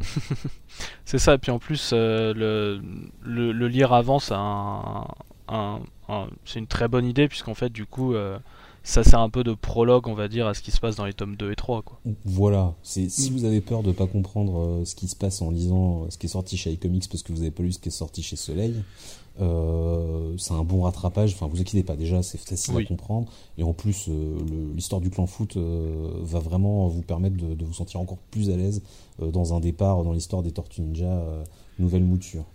Et je voulais rajouter aussi, c'est que moi ce que j'aime bien dans, cette nouvelle série de comics, c'est que euh, encore une fois, au niveau du rythme, tu as, vraiment un travail qui est, super bien entre, euh, entre l'action, les moments plus calmes, euh, les moments de désespoir, les moments où ils reprennent un peu espoir, où au final ça chie quand même. Euh, non, non, c'est c'est- c'est pas une ligne droite, euh, l'histoire des Tortues Ninja. Tu sais pas trop où tu vas aller, mais à chaque fois, euh, c'est très cohérent, c'est pas du tout téléphoné, et euh, tu te régales, quoi. Que ce soit un tome où tu as eu de la baston à Donf, euh, avec Santoluco notamment, qui, qui, qui, qui gère à mort. hein, la baston, les arts martiaux, c'est c'est vraiment un truc qui, qui sait très bien faire. Euh, et des moments qui sont un petit peu plus calmes, comme, euh, comme ceux qui sont dessinés par Sophie Campbell. Quoi. Mhm. Donc vraiment, c'est c'est vraiment un, super titre. euh, Vraiment, faut y aller. Quoi. C'est ça. Euh, donc, du coup, voilà, je pense. euh, Quelqu'un a quelque chose à rajouter pour encore pousser les gens à aller acheter les tortues chez iComics ou... Oui, Bon, sinon, je viens chez vous et je vous frappe. C'est un argument, c'est un argument. en le effet. prix du tome 1 Oui, le prix du tome 1, oui, car qui est ressorti récemment à, Oui, exact. à moindre Ouais, prix. Oui, fait. disponible même. Ouais, il est proposé à quoi? 6 euros 5,90 Ouais, et il est même disponible chez vos- dans vos supermarchés, hypermarchés et tout. Ouais, je l'ai vu dans un Cultura, par exemple. Ah ouais, classe. Donc 5,90 euh, pour tenter, Ça se, ouais, ça se fait. ça se fait. Euh, donc voilà. Bah du coup, euh, n'hésitez pas à aller acheter vraiment les tortues. On le recommande. C'est, euh, c'est un peu une de nos séries coup de cœur, un peu dans le dans le collectif, on va dire en ce moment. Ouais, ouais. Enfin, ça fait, ça fait un petit Ouais. moment, mais euh, là, c'est vrai que la, la sortie chez iComics a permis de, de le faire voir à, à ceux qui lisent aussi que la VF. Voilà. Et euh, du coup, on a fait une bonne petite rétrospective sur les Tortues Ninja, leurs 35 ans. Euh, chacun d'entre nous a un passif alors plus ou moins fort. C'est vrai que moi, je suis pas forcément euh, celui, qui a le plus, gros passif en fait avec, euh, avec les persos. Mais je pense que chacun d'entre nous peut dire un petit souvenir ou une chose qu'il a marqué sur, euh, sur le personnage. Et bah, on va commencer avec Prime Sinister, ça te va? Ouais, ça me va. Alors euh, moi c'est moi c'est plus les jouets. hein. On n'a pas trop parlé, c'est vrai, mais euh, c'est vraiment les jouets Tortue Ninja qui, qui m'ont marqué. Et euh, c'est un souvenir d'enfance. Tu vois, j'étais j'étais en vacances avec avec mes parents. Je devais avoir 4 ans, je pense. Donc en 89, euh, 4 ans, non, 88. Euh, 88-89 et j'avais le camion Tortue Ninja qui lançait des pizzas Ah, euh, je sais pas si vous vous en souvenez, c'était un truc motorisé, c'était une espèce de tank, tu mettais des pizzas dedans et ça lançait des pizzas. Je me souviens jouer, à- jouer à ça euh, avec mes parents à Saint-Marc en Bretagne en vacances d'été. Et pour la petite info, euh, ce, tank lanceur de pizza, euh, Pizza Hut euh, l'a refait grandeur nature euh, il y a quelques années. Ah, c'est cool. Voilà, c'était mon petit souvenir, c'est ce camion pizza, enfin ce tank lanceur de pizza dans le salon euh, là où j'étais en vacances. Ok. Euh, Wolf, un autre petit souvenir? Alors, bah, moi, les Tortues Ninja, c'est la première licence dont j'ai été fan. La première chose Mhm. dont j'ai été fan, donc voilà, c'était énorme. Et euh, je me rappelle d'un souvenir d'enfant quand j'avais 5 ans, donc en 90. Mes parents nous avaient fait la surprise de nous offrir un voyage chez Disney, mais pas Disneyland, Disney World, Ouais. donc en Floride. Waouh, la classe. Et on, ce jour-là, déjà j'étais fou de joie, je fonçais sur tous les personnages à leur faire des bisous et tout, euh, parce que j'adorais. Je voulais les autographes de tout le monde. Et ce jour-là, on... Il a bien changé depuis. ouais, voilà. Ma- Maintenant je râle. Et puis euh, je voulais, je voulais pas. euh, ce jour-là, on faisait pas Magic Kingdom, on faisait le MGM, donc qui depuis est devenu le Disney Studio. Mhm. Et je m'attendais pas du tout, je m'attendais à voir Mickey et tout ça, et là je vois les Tortues Ninja qui étaient là. C'est pour te dire à quel point ça avait du succès, au point que Disney, euh, Disney World leur disent on va mettre les Tortues Ninja dans notre parc si ça vous dit et tout.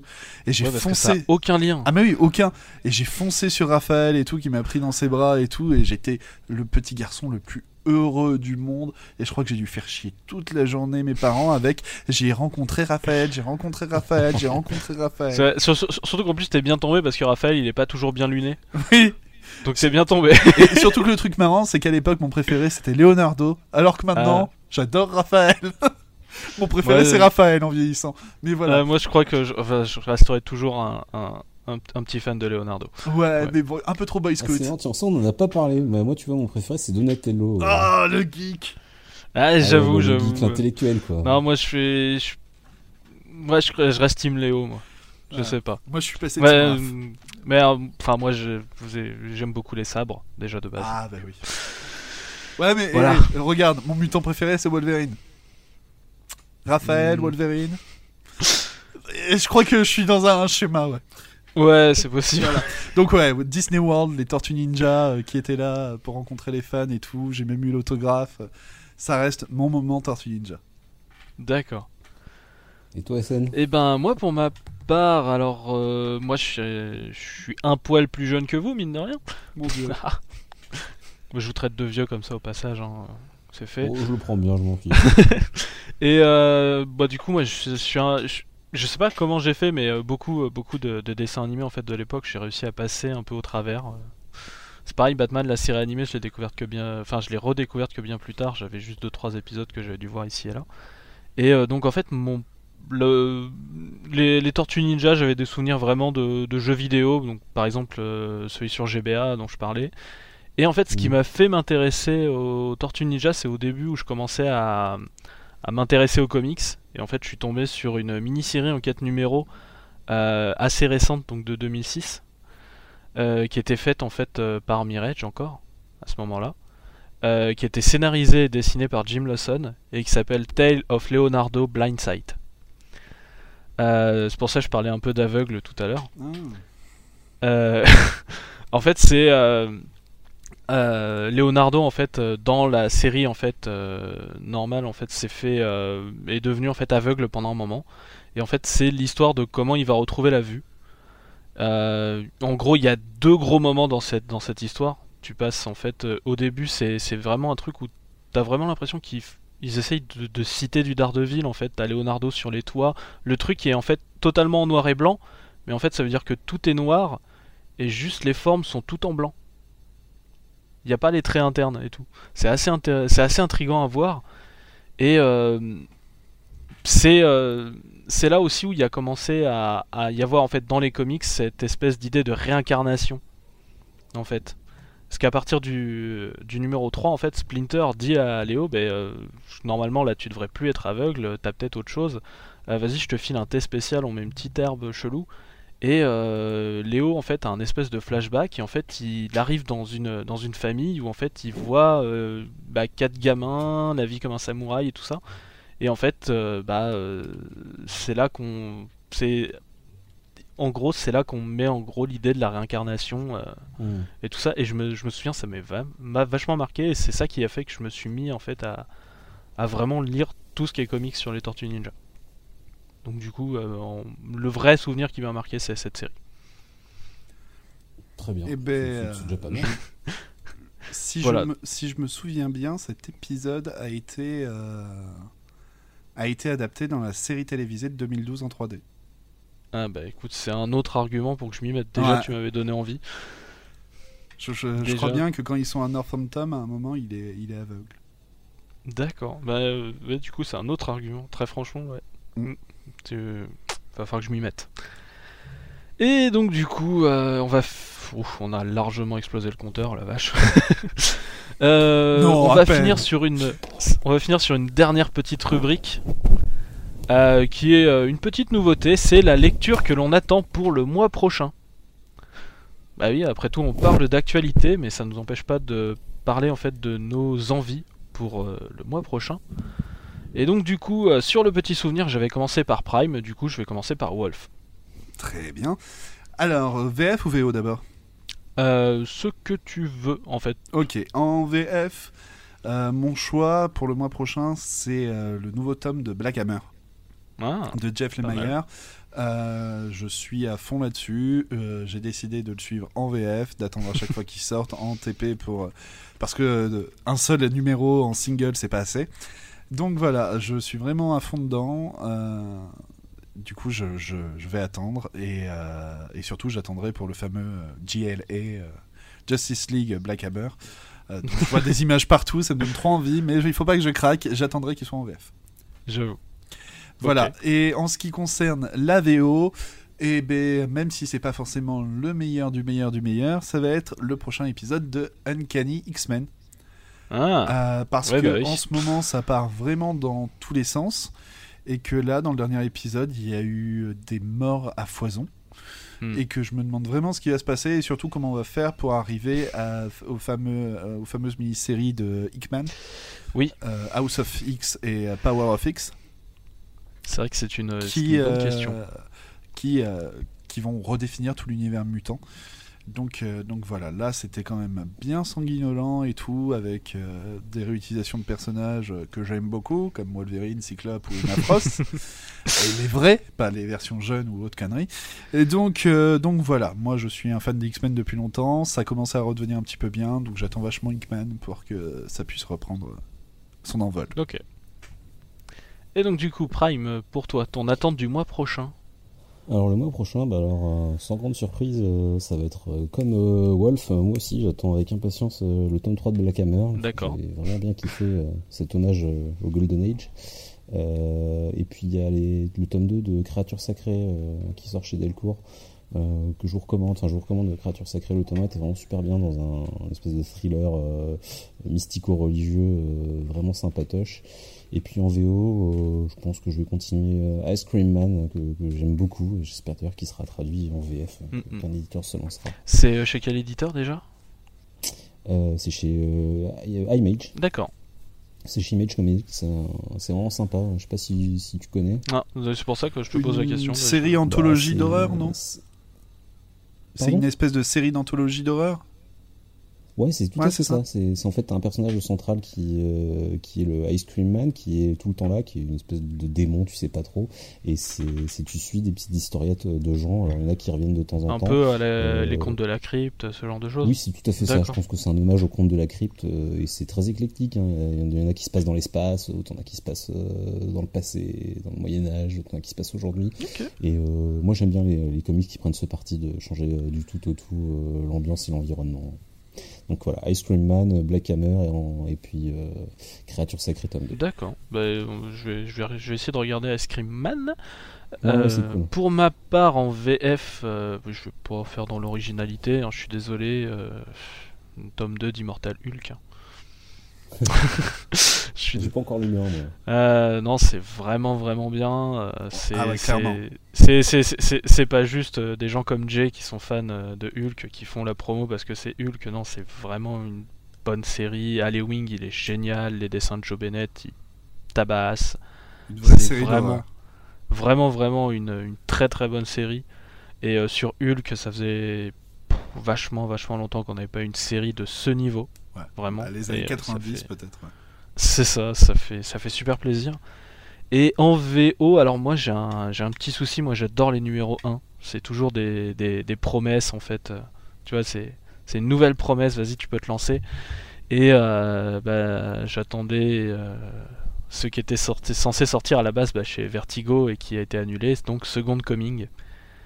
Euh, donc ce titre où du coup euh, euh, Dieu demande au super-héros le plus puissant de la Terre, Sunstar, en fait, d'accepter Jésus comme son colocataire.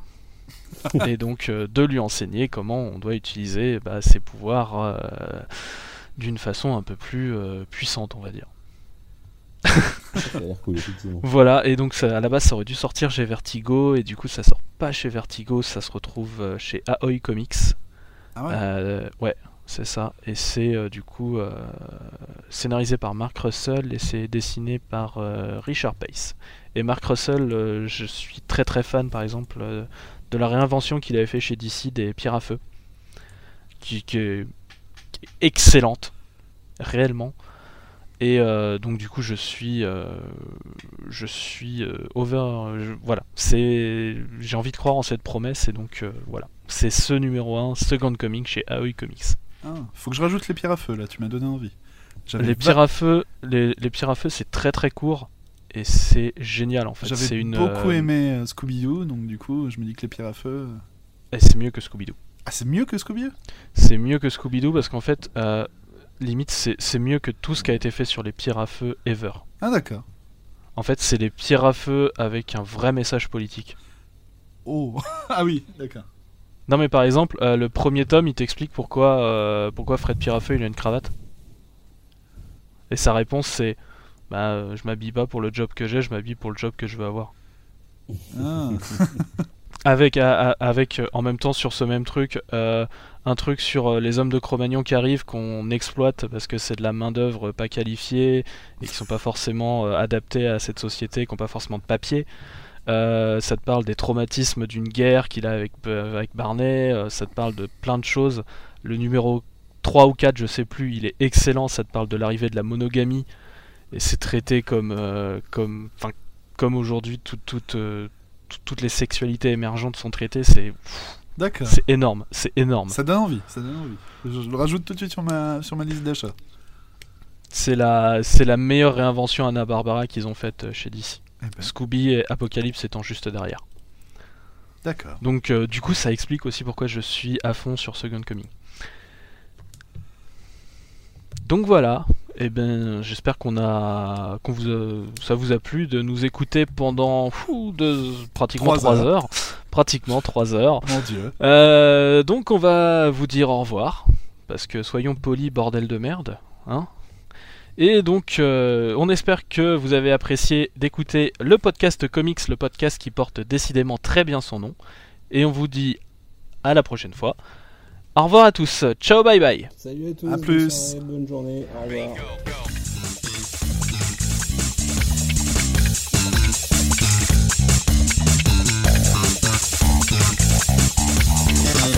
Don't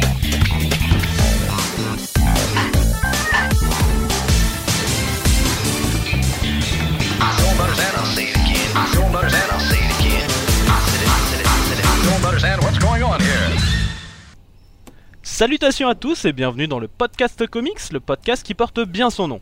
Dans ce podcast, on part... On... Ah. Ça y est, on a la scène de fin.